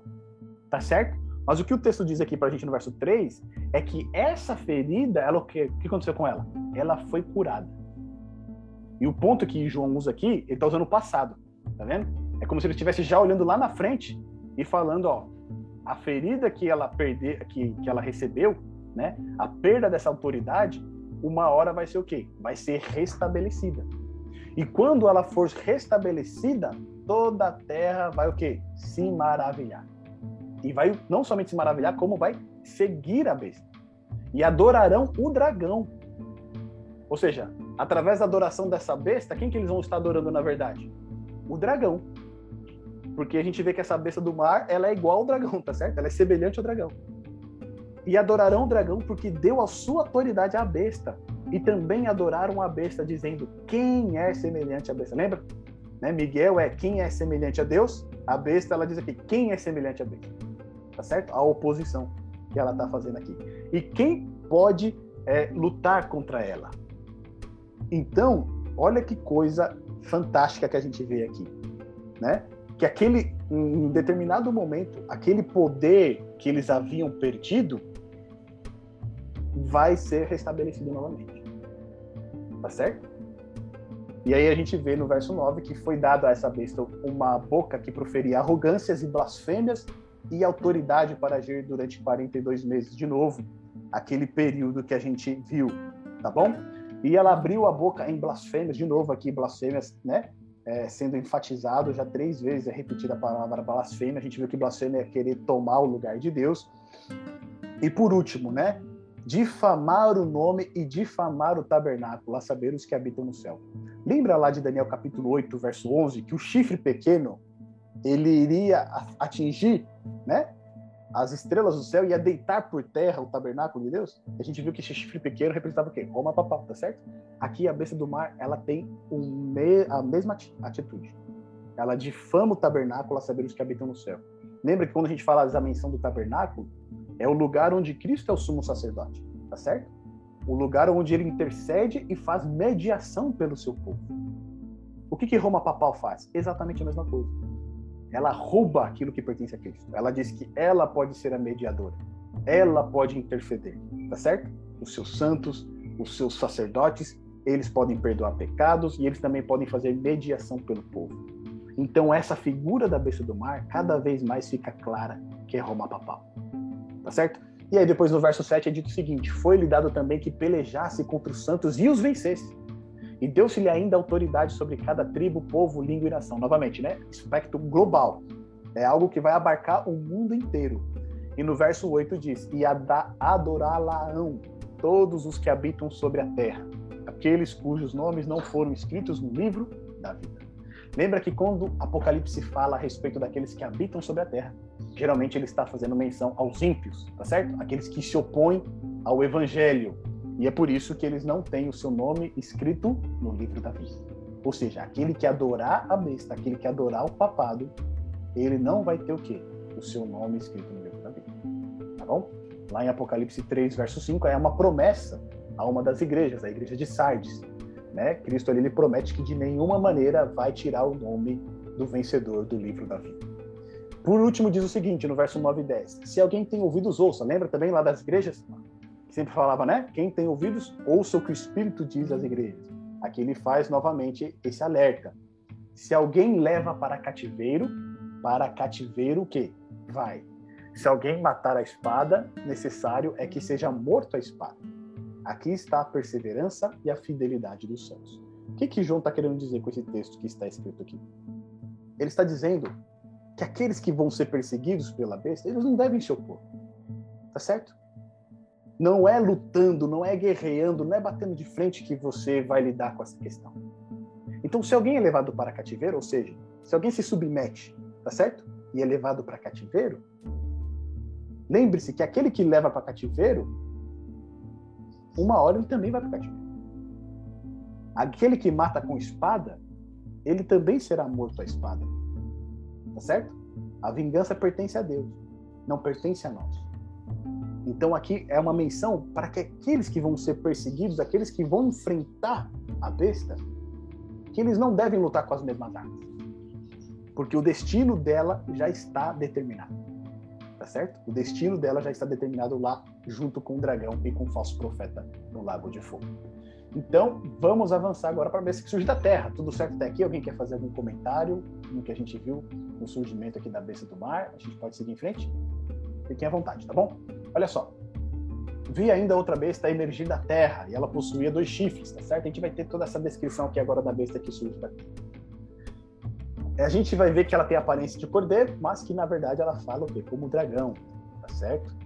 E ali ela exerce toda a autoridade da primeira besta na sua presença e faz com que a terra e seus habitantes adorem a primeira besta, cuja ferida mortal fora curada também opera grandes sinais, de maneira que até fogo do céu faz descer a terra diante dos homens. Seduz os que habitam sobre a terra por causa dos sinais que lhe foi dado executar diante da besta, dizendo aos que habitam sobre a terra: façam uma imagem à besta, aquela que, ferida a espada, sobreviveu. Ele foi dado comunicar fôlego à imagem da besta, para que não só a imagem falasse, como ainda fizesse morrer quantos não adorassem a imagem da besta a todos os pequenos, os grandes, os ricos e os pobres, os livres e os escravos, faz que lhe seja dada certa marca sobre a mão direita ou sobre a fronte, para que ninguém possa comprar ou vender senão aquele que tem a marca, o nome da besta ou o número do seu nome. Aqui está a sabedoria, aquele que tem entendimento calcule o número da besta, pois é número de homem. Ora, esse número é 666. Então aqui acho que chega a parte mais enigmática de Apocalipse, tá certo? E aí vamos nos deter aqui na besta que surge da terra. A gente viu que essa besta que surge do mar, o mar, ele representa um lugar povoado onde a maioria das pessoas são opostas ao povo de Deus, fazem oposição ao povo de Deus, tá certo? Essa é a representação das, das grandes águas dos mares. Então a gente percebe ali que a besta que surge do mar, né, o papado, ele surge numa região densamente povoada e que se opunha ao povo de Deus, tá certo? Ela, ela, ela surge ali do Império Romano, que se opunha ao povo de Deus, mas depois eles acabam fazendo uma aliança. O cristianismo é colocado como a religião do império, tá certo? Mas quando as tradições e as heresias começam a entrar dentro do cristianismo, aqueles que se opunham, o que, que eles eram? Perseguidos, tá certo? Perseguidos, mortos, aí a gente vai entrar na Idade Média, a Idade das Trevas, onde a gente tinha as inquisições, as cruzadas e por aí diante. Então, a gente viu lá no final do capítulo 12 que diante né, da força, da perseguição, o dragão tentou destruir a mulher. Depois ele tenta com os enganos, né? Com a, com a voz da serpente, com as filosofias, ele tenta arrebatar a mulher. Quando a gente olha para a história, a gente tem a Idade Média, a Idade das Trevas, a época das Inquisições, das Cruzadas, e logo após esse período veio o quê? Iluminismo, tá certo? Que a gente já viu lá no estudo das trombetas, que começam a vir várias filosofias que procuram afastar as pessoas de Deus. Então, primeiro ele tenta pela força, ele não consegue pela força. O que, que ele faz? Ele começa então uma tática mais suave. Então ele vai com os enganos. E aí ele tenta destruir o povo de Deus. Só que o povo de Deus acontece, lá no final do capítulo 12, ele foge. Tá certo? Pro deserto. Ele foge e depois a terra socorre essa mulher. Se o mar representa né, grandes multidões que são que fazem oposição ao povo de Deus, a terra é o oposto disso, tá certo? É um lugar onde você não tem oposição ao povo de Deus e é um lugar onde você não não não tem é, muitas pessoas ali povoando esse lugar. Quando a gente olha para para a história, o que, que a gente vai perceber? Que lá por volta do século XVIII, lá nos anos 1700, os puritanos que eram perseguidos na Inglaterra, porque primeiro eles eram, né, os protestantes, eles eram perseguidos pela igreja romana. depois a própria igreja da Inglaterra vai começar a perseguir os puritanos. Tá certo? E aí o que, que eles fazem? Eles saem da Inglaterra e vão para uma terra qual eles não conheciam, uma terra desconhecida, uma terra onde não tinha oposição, né? A religião não tinha oposição ao evangelho. Tá certo? Onde eles chegam? Estados Unidos. Não é isso? A terra da liberdade, tem até a estátua da liberdade lá. Então ali eles chegam, eles se assentam e ali eles começam a se desenvolver. E um dos grandes pontos que vai ser fundamental para o desenvolvimento da nação americana é que eles fazem a separação entre religião e Estado. Aquilo que eles viram que aconteceu na Europa, eles falam, aqui não vai acontecer, tá certo? Então a gente já vai deixar isso bem claro. A religião tem o seu papel e o Estado tem o seu papel. Eles estão divididos. Eles não vão estar unidos aqui. E então, quando a gente olha essa prerrogativa, né, um Estado que surge é, com imigrantes protestantes, que estavam protestando contra o papado lá na Idade Média, tá certo? Lá na, na Europa. Eles surgem, eles se assentam nesse local, eles começam a estabelecer uma nação, e eles já fazem essa divisão clara entre Estado e religião. Qual é a aparência que eles têm? De cordeiro. Tá certo? Eles têm a aparência de cordeiro. O cordeiro aqui representa Cristo no livro de Apocalipse. Então eles se assemelham muito com o cordeiro. Né? Dai a César o que é de César e dá a Deus o que é de Deus. Eles fazem muito bem essa distinção. Só que, em um determinado momento, esse poder ele vai começar a falar o quê? Como o dragão. Então ele parece um cordeiro no seu princípio, mas depois ele muda e começa a falar como o dragão. E ao falar como o dragão, ele vai exercer toda a autoridade de quem? Da primeira besta. E aí quando a gente olha isso, a gente fala, não, mas isso é impossível, porque os Estados Unidos né, é uma grande nação e é uma nação protestante. Só que não. Tá certo? Ela já foi protestante. No passado, os protestantes, eles eram proibidos de ter relacionamento com o quê? Com os católicos. Tá certo? Eles não podiam, os filhos dos protestantes, eles não podiam se misturar com os filhos do católico. É, eles, eles já tinham muito claro essa ideia que vem dos reformadores, de que né, o papado, né, Roma papal, ele era besta, tá certo? E aqui a gente não está fazendo né, nenhuma menção a pessoas, a gente está fazendo é, a menção à instituição, tá bom? É bom deixar isso muito claro. Né? A gente não está fazendo oposição às pessoas. Então, o que a gente vê aqui é que esse poder representado pelos Estados Unidos, ele vai, em um determinado momento, começar a falar como dragão e ele vai prestar honra a quem? A Roma papal tá certo? Ele vai prestar a, a, é, a, a sua autoridade é dada por Roma papal e ele vai direcionar a adoração a Roma papal. E quando a gente é, olha isso, né, parecendo ser impossível acontecer, a gente percebe que o cenário atual já está caminhando para esse lado, tá certo? Porque a Suprema Corte dos Estados Unidos, a maioria dos juízes, eles são católicos. Se você pega a, a liderança né, do governo americano, eles têm ali nas suas principais posições é, pessoas de fé católica. O Joe Biden, que agora é o presidente eleito, ele é católico, tá certo? Então não é, não é algo difícil de acontecer, porque a nação já não é mais protestante. Tá bom? Então, aqui, o que, que acontece? Ela vai operar grandes sinais, e aí ela vai fazer o seguinte, lá no verso 14 ela vai pedir para aqueles que habitam, vai exigir, tá certo? Aqueles que habitam sobre a terra para fazer o quê? Uma imagem à besta, aquela que a vida se aquela que ferida a espada. E que imagem é essa? Para a gente entender o que é essa imagem da besta, a gente precisa saber o que é a besta em si, tá certo? Então a gente viu que lá a besta do mar representava o papado, acumulando função religiosa e política, tá certo? Isso que é a besta do mar. É o papado com as funções religiosa e política. Então, essa imagem que vai ser feita à primeira besta, o que, que é? É a união da religião com o Estado nos, na, nos Estados Unidos da América. Tá certo?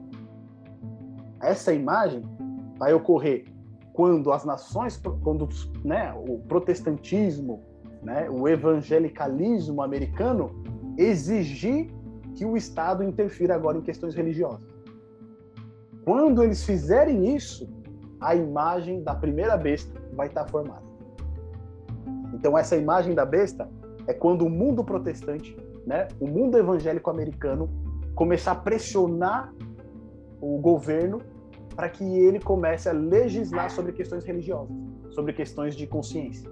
Quando houver essa pressão e o governo ceder, e ele falar, ok, a gente vai atender, vai haver então uma união entre religião e Estado, assim como ocorreu lá na Idade Média. Aí a imagem da besta ela vai estar formada, tá certo?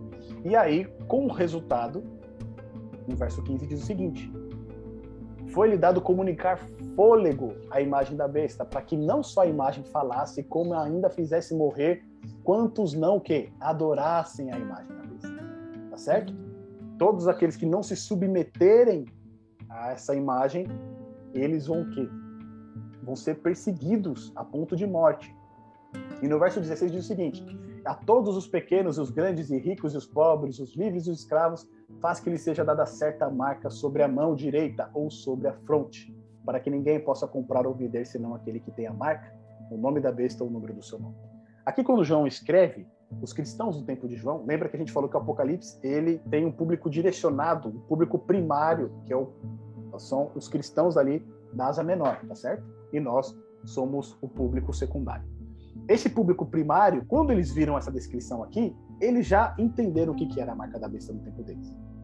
A gente viu lá no estudo das sete igrejas, se você ainda não viu, volta lá no nosso estudo das sete igrejas, as sete igrejas de Deus, e a gente vai ver que havia ali o ritual do culto ao imperador, tá certo?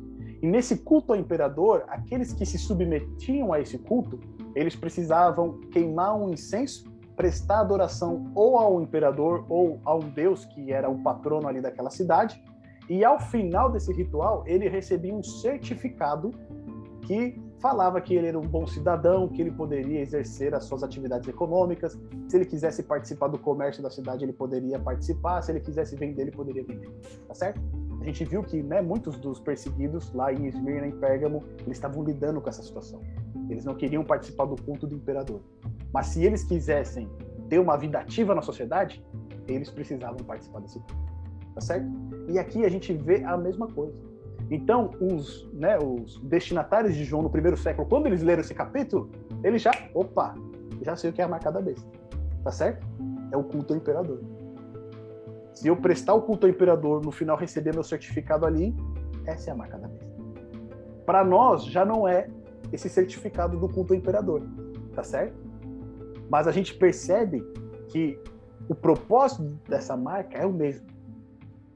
Tirar a adoração que pertence a Deus e depositar essa adoração numa outra pessoa.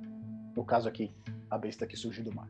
E aí muitos vão falar, né? Ah, mas é, aqui está a sabedoria, aquele que tem entendimento, calcule o número, pois é número de homem. Ora, esse número é 666, aí tem toda uma mística em volta desse número.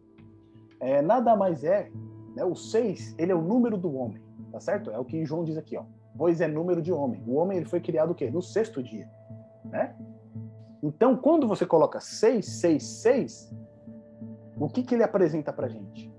Uma tentativa do homem ocupar o lugar de Deus. Porque o que a gente tem visto aqui, no nosso estudo de Apocalipse, que o 7 é, é a representação do número divino, o número da perfeição, tá certo? O número de Deus. E o homem é o número 6. Quando você tem 666, é um 6 que tenta ser 7, mas não é. Tá certo? Ele tenta alcançar o 7, mas ele não chega lá. Ou seja, ele não se submete a Deus, mas ele quer chegar o mais próximo possível de Deus. Né? Por isso que aqui João vai falar que ele é o número de homem. E aí a gente tem aquelas considerações que é, a Babilônia, né?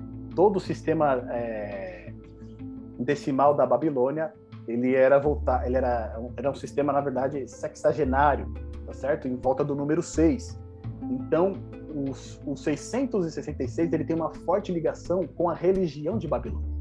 Até agora a gente não viu Babilônia que a gente vai ver agora no capítulo 14, tá certo? Mas Babilônia vai representar o quê? Todo esse sistema no qual o dragão, a besta do mar e a besta da terra estão envolvidos. E eles vão abarcar o mundo inteiro nesse sistema. Tá certo? Então, esse 666 faz uma representação lá à Babilônia. A gente lembra de Nabucodonosor quando ele erige aquela estátua, né? De 60 côvados de altura por 6 côvados ali de largura, tá certo? Né? Fazendo uma menção ao 666 também, que era uma estátua para os seus deuses. A soma de todos os deuses do panteão babilônico vai dar 666. Então tem toda essa mística por trás do número 666. Mas na realidade ele representa o quê? O homem querendo ocupar o lugar de Deus tá certo? O homem querendo tomar o lugar que pertence a Deus. E aí, o que, que a gente vai entrar agora na discussão, né, famigerada do que seria essa marca, tá certo? Olha só, no capítulo 13, o que, que a gente observa? Olha, a besta, ela vai quebrar todos os quatro mandamentos de Deus. Se a gente pegar os dez mandamentos de Deus, quatro relacionados à nossa adoração a Deus, seis relacionados à nossa adoração, ao nosso, ao nosso relacionamento com o próximo, tá certo? Então, esses quatro primeiros mandamentos que são relacionados a Deus, a besta ela vai quebrar todos. Olha só. A besta ela exige adoração que só é devida a Deus. Tá certo? Lá em Apocalipse 13, verso 4 e verso 8. Ou seja, já quebrou o primeiro mandamento ali. Depois, a besta da terra, ela eleva uma imagem à primeira besta e exige adoração a essa imagem. Tá certo? Nos versos 14 e 15. Já quebrou o segundo mandamento, que não farás para ti imagem de escultura a besta que surge do mar, o que, que ela fala? Blasfêmias. Tá certo? Ela quebra o terceiro mandamento, que é não tomarás o nome do Senhor teu Deus em vão. E aí, qual o mandamento que fica faltando ser quebrado? O quarto. Tá certo? Ela já quebrou os três mandamentos aqui. Falta o último. Então, isso traz uma forte indicação de que a marca da besta ela vai atuar justamente na quebra desse quarto mandamento porque é o último que falta ser quebrado. Ela já quebrou os outros três. E a exigência para receber a marca da besta, ela vai fazer essa indicação. É um ataque direto ao quarto mandamento. E isso vai ficar enfatizado no capítulo 14, que a gente já vai dar uma olhada. Olha só. Quando a gente faz um contraste entre o selo de Deus e a marca da besta, a gente já viu que o selo de Deus, ele é realizado o quê? Pelo Espírito Santo, tá certo? O Espírito Santo sela o povo de Deus e o Espírito Santo ele só é concedido àqueles que o obedecem. Tá certo? Então Deus concede o seu espírito àqueles que lhe obedecem. Então por que, por quem a gente é selado? Pelo Espírito Santo. Como a gente é selado? A gente é selado pelo Espírito Santo. Mas o Espírito Santo só é dado àqueles que obedecem.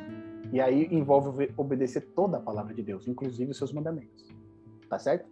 Depois, a besta. A... Opa, deixa eu voltar aqui. Depois, o selo de Deus, ele identifica aqueles que pertencem e adoram a Deus. Tá certo? Então a gente vai ver isso lá em Êxodo capítulo 31, verso 13, Ezequiel capítulo 20, versos 12 e 20. É importante a gente ler esses textos. Vou pedir para que alguns dos irmãos, por favor, por gentileza, leia para a gente o verso, o capítulo 31 de Êxodo, verso 13.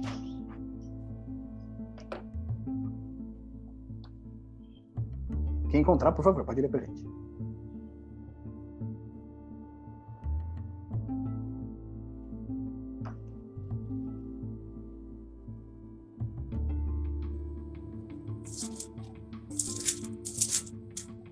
Pois, fala aos filhos de Israel, dizendo: Certamente guardareis meus sábados, porquanto isto é um sinal entre mim e vós, nas, gera... nas vossas gerações para que saibais que eu sou o Senhor que vos santifica.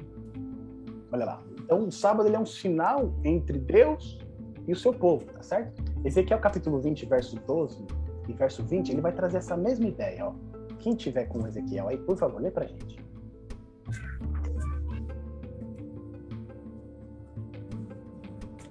Ezequiel 20, verso 12 e verso 20. Ezequiel 20, verso 12, né? Isso.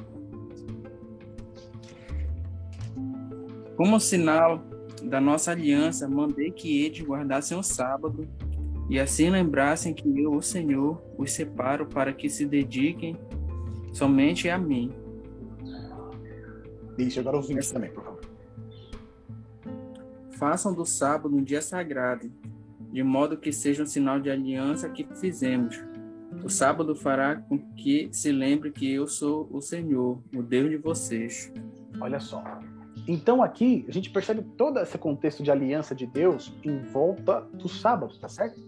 Como Deus, aquele que resgatou seu povo, salvou seu povo, criou seu povo e aquele que está num relacionamento com seu povo.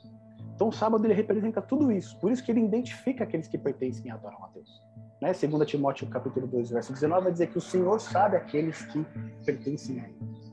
Depois, a gente vê que o selo de Deus ele é marcado na fronte, porque em Apocalipse 14, verso 1, a gente vai ver os 144 mil diante do trono de Deus, e na fronte deles tem o nome de Deus e do Cordeiro. Tá certo? Então eles foram selados ali também. E a gente viu que os 144 mil no capítulo 7, eles estão sendo selados. Ah, depois eu faço uma pergunta, tá?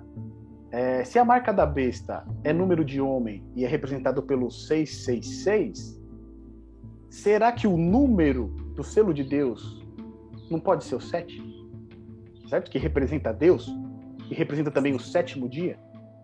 O dia que ele abençoou, descansou e santificou? Tá certo? Sendo o número de Deus? É, é, não, isso não é um ponto bíblico, é só uma reflexão que eu estou fazendo. E por último, a gente tem ali, ó, é o símbolo da autoridade de Deus lá no mandamento, né? Porque o sábado, no meio dos dez mandamentos, ele é o selo dos mandamentos de Deus, tá certo? Ele é o selo dos mandamentos de Deus. Se você olhar, inclusive, os dez mandamentos, de acordo com os tratados do Oriente Médio, né? A, a configuração dele é, é muito semelhante aos povos daquela época no centro do tratado geralmente tinha ali a marca distintiva é, da autoridade do rei, do governante, tá certo? Então ele selava ali todo aquele tratado. E o sábado ele tem essa função, porque ele fala para lembra-te do dia de sábado para o santificar por conta do Deus que é criador, tá certo? O Deus que criou todas as coisas. Então ele tem toda a autoridade, tá bom? Então ele é um símbolo da autoridade de Deus. Já a marca da besta, o que, que acontece? Ela é realizada pela besta da terra, o falso profeta, tá certo? É ele que vai selar as pessoas. Ele identifica aqueles que pertencem a adorar a besta, porque ele é selado, ele dá uma marca na mão ou na fronte. E aí entra um ponto interessante. O povo de Deus, ele é só selado aonde? Na fronte. Porque isso invoca o quê? Aceitação. Tá certo? Eu aceito. Eu estou de acordo. Já a marca da besta, não. Ou ela na mão direita ou ela na fronte.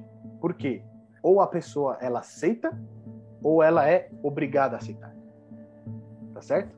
Ou ela aceita conscientemente, ou por alguma circunstância ela é obrigada a aceitar essa marca. Seja com medo de perder emprego, seja com medo de perder a família, seja com medo de perder né, a sua vida na sociedade, ela vai acabar aceitando, ela vai acabar uh, recebendo, mas ela não aceita de uma maneira é, com a consciência limpa. Né? Ela é uma maneira forçosa. Então, a marca da besta, se a pessoa não aceita pela consciência, ela é forçada a receber. Já o selo de Deus, não. Ele só pode ser aceitado de maneira consciente, é, é, é, é, de maneira de consciência limpa, né? Eu quero aceitar, eu quero receber, tá bom?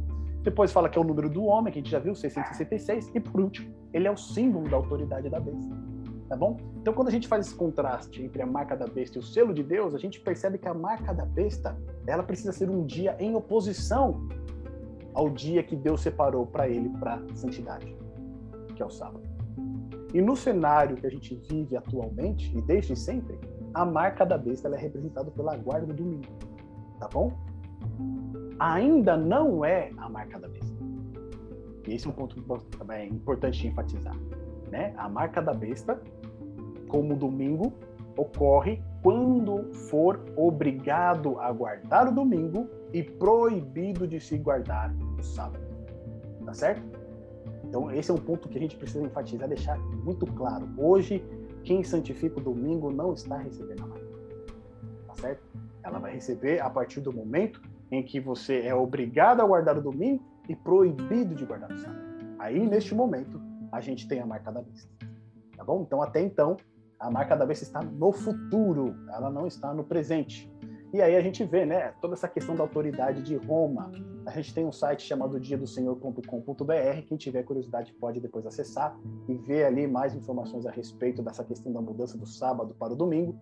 Mas o fato é que John Eck, que era um, era um clérigo romano, uma vez ele contestou Martinho Lutero, né, porque ele falou: você fala tanto na sola escritura, mas você não tem nenhuma escritura para é, guardar o domingo, tá certo? Porque a igreja mudou o sábado para o domingo por sua própria o quê? autoridade. Então ali ele, né, pegou Martinho Lutero pelo calcanhar né, nessa questão aí da da guarda do, do, sábado e do domingo. Depois o cardeal Gibbons, ele disse, você pode ler a Bíblia de Gênesis ao Apocalipse e não encontrará uma linha autorizando a santificação do domingo. As escrituras ordenam a observância religiosa do quê? Do sábado. A Igreja Católica, em virtude de sua divina missão, mudou o dia de sábado para o domingo. Tá certo? E por último, o domingo é uma instituição católica e sua observância só pode ser definida por princípios católicos.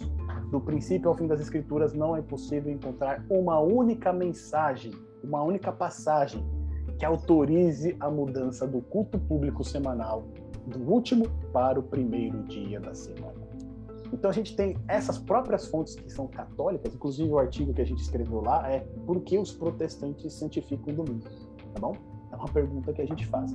Porque se a gente ficar com as cinco solas, a gente não encontra motivo para guardar o domingo ou para santificar o domingo. Tá certo? Então aqui a gente percebe que essa autoridade que é dada à santificação do domingo pela igreja romana, pelo papado, é aquilo que mais para frente vai se configurar na marca da besta. Tá bom? Ainda não, mas no futuro será. E um ponto que é interessante hoje, a gente olha para o cenário à nossa volta, é, se você procurar no Google, tá? Daqui a pouco você procura Domingo Verde. E aí você vai ver uma série de artigos no qual é, não somente o Papa está envolvido, mas a comunidade científica, as autoridades, os, as lideranças americanas, todos eles estão envolvidos em prol deste Domingo Verde que ele ganhou ainda mais realce por conta da pandemia, tá certo? Então precisamos de um dia para a Terra, um dia de descanso para a natureza, né? Essa pandemia é uma consequência porque nós não estamos respeitando a natureza como deveria. E agora em novembro a gente vai ter a COP 26, tá certo? Que já havia sido adiada por conta da pandemia. E ali vai ter um encontro do Papa com as diversas lideranças mundiais e com certeza a gente pode esperar é, boas notícias vindas dessa reunião, tá certo? Então, quando a gente olha, a gente pensa, né, poxa, será que isso pode acontecer? Será que realmente isso pode ocorrer? Quando a gente olha para o cenário que nós estamos vivendo, tudo está sendo preparado para isso, tá certo? Hoje foi interessante que eu estive numa reunião, é, num estudo bíblico, né? E eles questionaram: ah, a marca da besta é o chip? Não, é, a marca da besta é a vacina, não sei o quê. Não, não é isso. Tá certo? A gente viu aqui claramente em Apocalipse 13 que a marca da besta é, aqui, é algo que vai impedir a adoração ao Deus verdadeiro. Tá certo? Ela vai impedir a adoração ao Deus verdadeiro. Chip, vacina, nada disso impede a adoração ao Deus verdadeiro. Tá certo? Mas um ponto curioso: o cenário que nós estamos vivendo está nos conduzindo, nos preparando para a futura marca da besta. Tá certo? quando os governos começam a interferir na sua liberdade de escolha, de consciência e determinam que você deve fazer algo, né? Você não tem mais a liberdade de escolher se você pode ou não, eles quase que te obrigam, né? E eles falam, olha, se você não fizer isso, você não vai poder mais trabalhar, você vai perder o seu emprego, você não vai poder mais entrar em shopping, você não vai poder mais entrar em mercado se você não fizer o que a gente está mandando. Eles já estão preparando as massas para o que está a vir diante. Tá certo? E aí, quando as pessoas já estiverem acostumadas com isso, para se acostumar com o dia, vai ser muito fácil, né? Porque nós, né, podemos dizer assim, de maneira geral, né, o mundo já guarda o domingo, tá certo? Já é o dia de descanso, já é o dia da família, já é o dia de você assistir o seu jogo na TV, descansar e não se preocupar com o trabalho. Então, quando a gente olha para o cenário que está sendo preparado, a gente está muito perto desses acontecimentos, meus queridos irmãos. Nós temos o capítulo 14 ainda, mas a gente vai deixar ele para a próxima semana para fazer ele junto com o capítulo 15 e 16. Tá bom? Tem muitas coisas interessantes a respeito do capítulo 14 que eu quero compartilhar com vocês, inclusive a questão da primeira mensagem angélica e como ela está relacionada com o selo de Deus, mas a gente vai acompanhar no próximo sábado. Tá certo? Então, no próximo sábado, meus amigos, olha só, a gente vai ter três capítulos, tá certo? A gente vai ter o capítulo 14, 15 e 16. A gente ia tratar só a questão das últimas, das sete últimas pragas, né, que é o 15 e 16, mas aí a gente vai incluir também o capítulo 14 para a gente finalizar esse estudo aqui do grande conflito que a gente realizou nesse sábado à tarde. E neste momento eu abro para vocês fazerem suas considerações, fazerem seus comentários, tirarem suas dúvidas. Fiquem à vontade.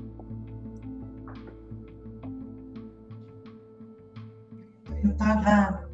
É, me chamou a atenção mesmo aquela questão né, nos capítulos 12 e 13, é, a menção né, do urso, né, do leopardo, que realmente, né, quem está por trás, né, de, de todos esses movimentos políticos, né, dessas nações que se opõem ao povo de Deus, né? Isso aí também realmente me chamou a atenção. E agora você falando aí sobre a Trindade, né, é, a espúria, é, ficou muito claro, né, a, o dragão, né, que é a antiga serpente, a, a besta que surgiu das águas, né, da, e, e do mar, e a besta que surgiu da terra, formando assim a, a trindade, né, em oposição a, ao Deus triuno, né, que nós cremos. Então isso ficou muito claro e realmente é muito assunto, né, para a gente tratar assim, é, sem acabar é, atropelando. Então foi muito bom a gente deixar o capítulo 14 para o próximo, pro próximo sábado, porque essa semana a gente assiste novamente, né, o estudo e organiza melhor aí, né, esses conhecimentos que a gente aprendeu. E eu fico pensando, né, quando você falou assim, né, esse, a marca, né, e a, a grande questão é a adoração, né? Eu também volto lá para o livro de Daniel, né, onde o é, Nabucodonosor erigiu né, aquela imagem, né, e saiu o decreto de morte, né?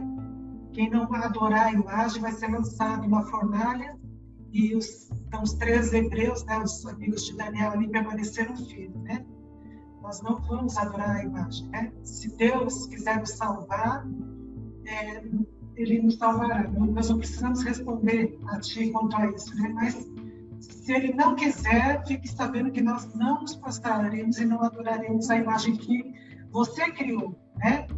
E é mais ou menos o que vai acontecer, né? A gente sabe que vai se repetir, a história vai se repetir nesse sentido, né? O homem em oposição a Deus, né?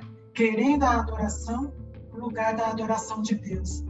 E aí nós temos que fazer, né, nossos posicionamentos. Verdade. Esse ponto é, até a gente passou correndo, a gente não fez menção, né? Porque a imagem que é erigida a primeira besta, né? É, ela faz uma menção a Daniel 3, né? Porque quando faz que ele, que a besta da terra, ela faz uma imagem, não é bem uma faz uma imagem.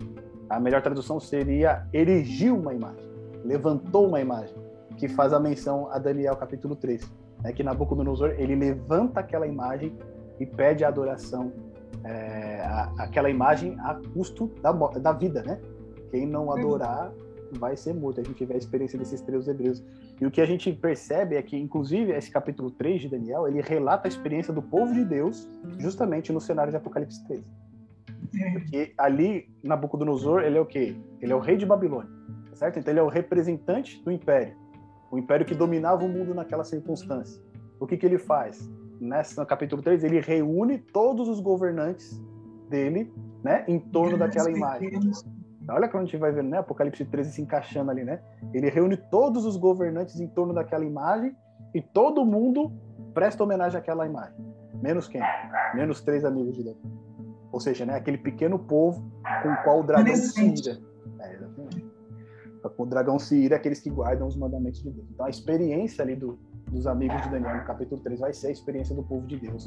É, agora aqui em Apocalipse 13. Fala aí, Felipe, tudo bem? tudo bem. É, foi como a Damares falou, né? Era a mesma coisa que eu ia falar. É, o que aconteceu no passado é como se fosse uma introdução do que vai acontecer, né? Com, com nós, com, com, nós que somos cristãos, né?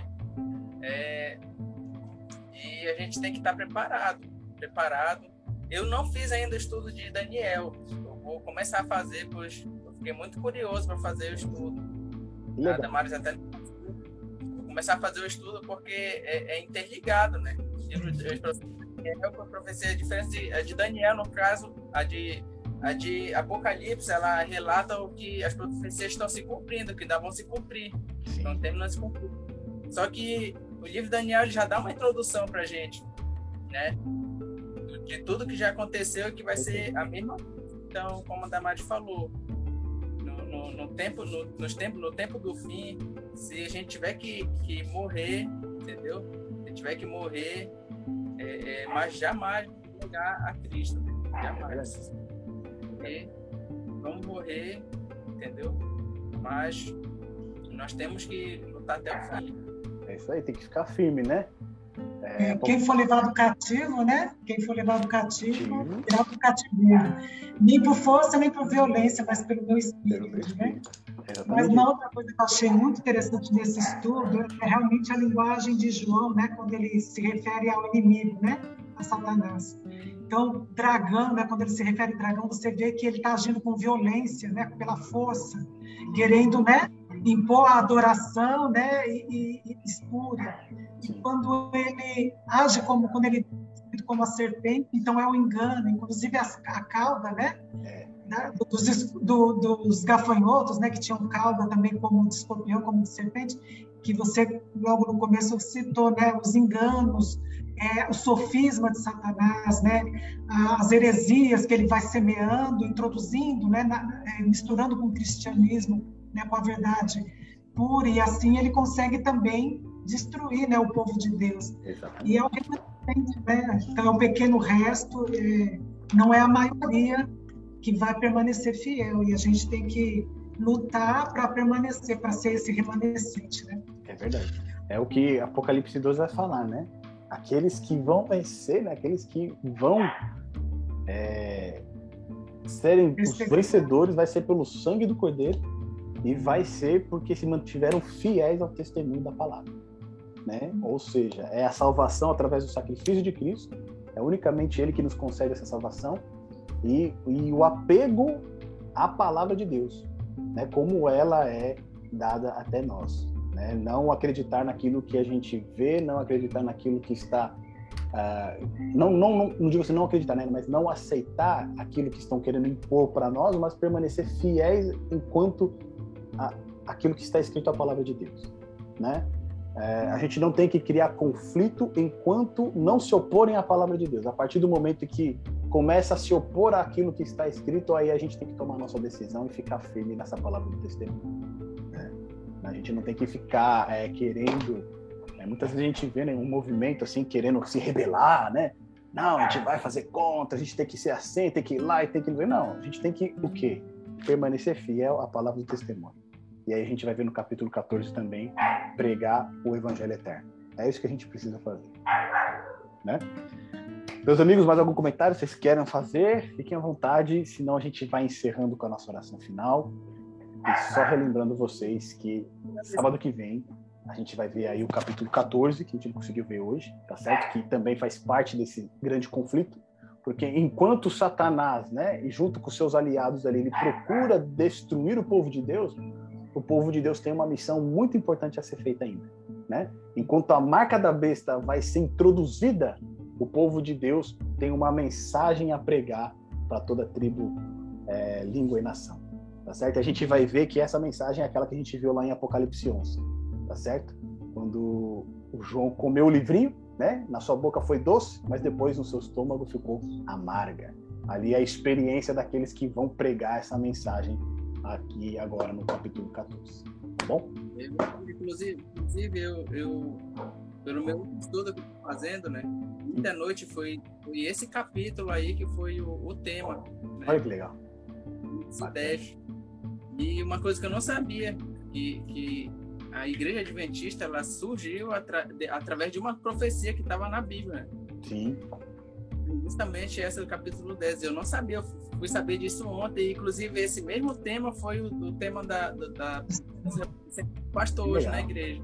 Que bacana, tá é. tá tudo interligado, né? Eu tava falando pra minha irmã que. Ontem, ontem eu assisti duas vezes, de tão interessante que foi, eu assisti duas vezes a, a videoaula. Amém, que bênção. Acompanha, pode acompanhar aí os demais também, de Daniel também é muito bacana para a gente ter esse plano de fundo vamos participar juntos aí, porque é importante, né? Você até comentou isso aí, bastante legal, Felipe. Porque, assim, os vídeos, eles estão tendo umas visualizações bacanas no YouTube. Que eu vejo que, assim, que é fora da gente que já, né, a gente faz aqui ao vivo, mas depois a gente assiste. E aí eu, eu reforço para vocês, né? Compartilhem esses vídeos com as pessoas que têm interesse, né? Dê um, um like lá no vídeo depois que vocês assistirem, para que outras pessoas também possam conhecer esse material que está sendo produzido. Porque a gente tem, tem visto que as pessoas têm se interessado muito por esse tema no tempo que a gente está vivendo, tá bom? Então, conta aí com o apoio de vocês também. E eu gostaria de pedir para minha irmã fazer a oração final para a gente aqui, para a gente se despedir. Oremos. Nosso Pai, nosso Deus, nós te agradecemos, Senhor, pelo estudo desta tarde. Te agradecemos, Senhor, pela inspiração do teu Santo Espírito ao João escrever, ao relatar a revelação de Jesus Cristo no livro de Apocalipse. Te agradecemos por essa mesma inspiração para abrir as nossas mentes para o estudo deste livro, tão importante e tão atual nos dias que estamos vivendo. Que possamos, Senhor, tomar tempo para estudar, para ler, para entender e também para compartilhar essas mensagens. E que possamos abreviar assim o teu retorno. Amém, Venha nos abençoar, nos dar uma boa semana, abençoe os nossos amigos que participaram e que ainda assistirão esse estudo, ilumina-os e, Senhor, faz-nos vencedores. Queremos receber todas as promessas ali contidas para sete igrejas. Queremos ser esses, essas pessoas, esses vencedores. Por isso, capacita-nos e, Senhor, perdoa os nossos pecados. Salva-nos para o teu reino. É o que nós te pedimos, no doce nome de Jesus. Amém. Amém, Senhor. Amém. Meus amigos, muito obrigado pela participação de vocês. Tá bom? Então, próximo sábado, a gente vai recapitular aqui o capítulo 14, que a gente acabou não vendo, tá certo? E aí a gente avança para o capítulo 15 e 16. Então, durante essa semana, estude o capítulo 15 e 16, anote ali as dúvidas, anote os pontos interessantes que você descobrir nessa leitura e traga para compartilhar com a gente aqui no sábado à tarde tá bom? Um abraço, fiquem com Deus, uma boa semana a todos. Um abraço.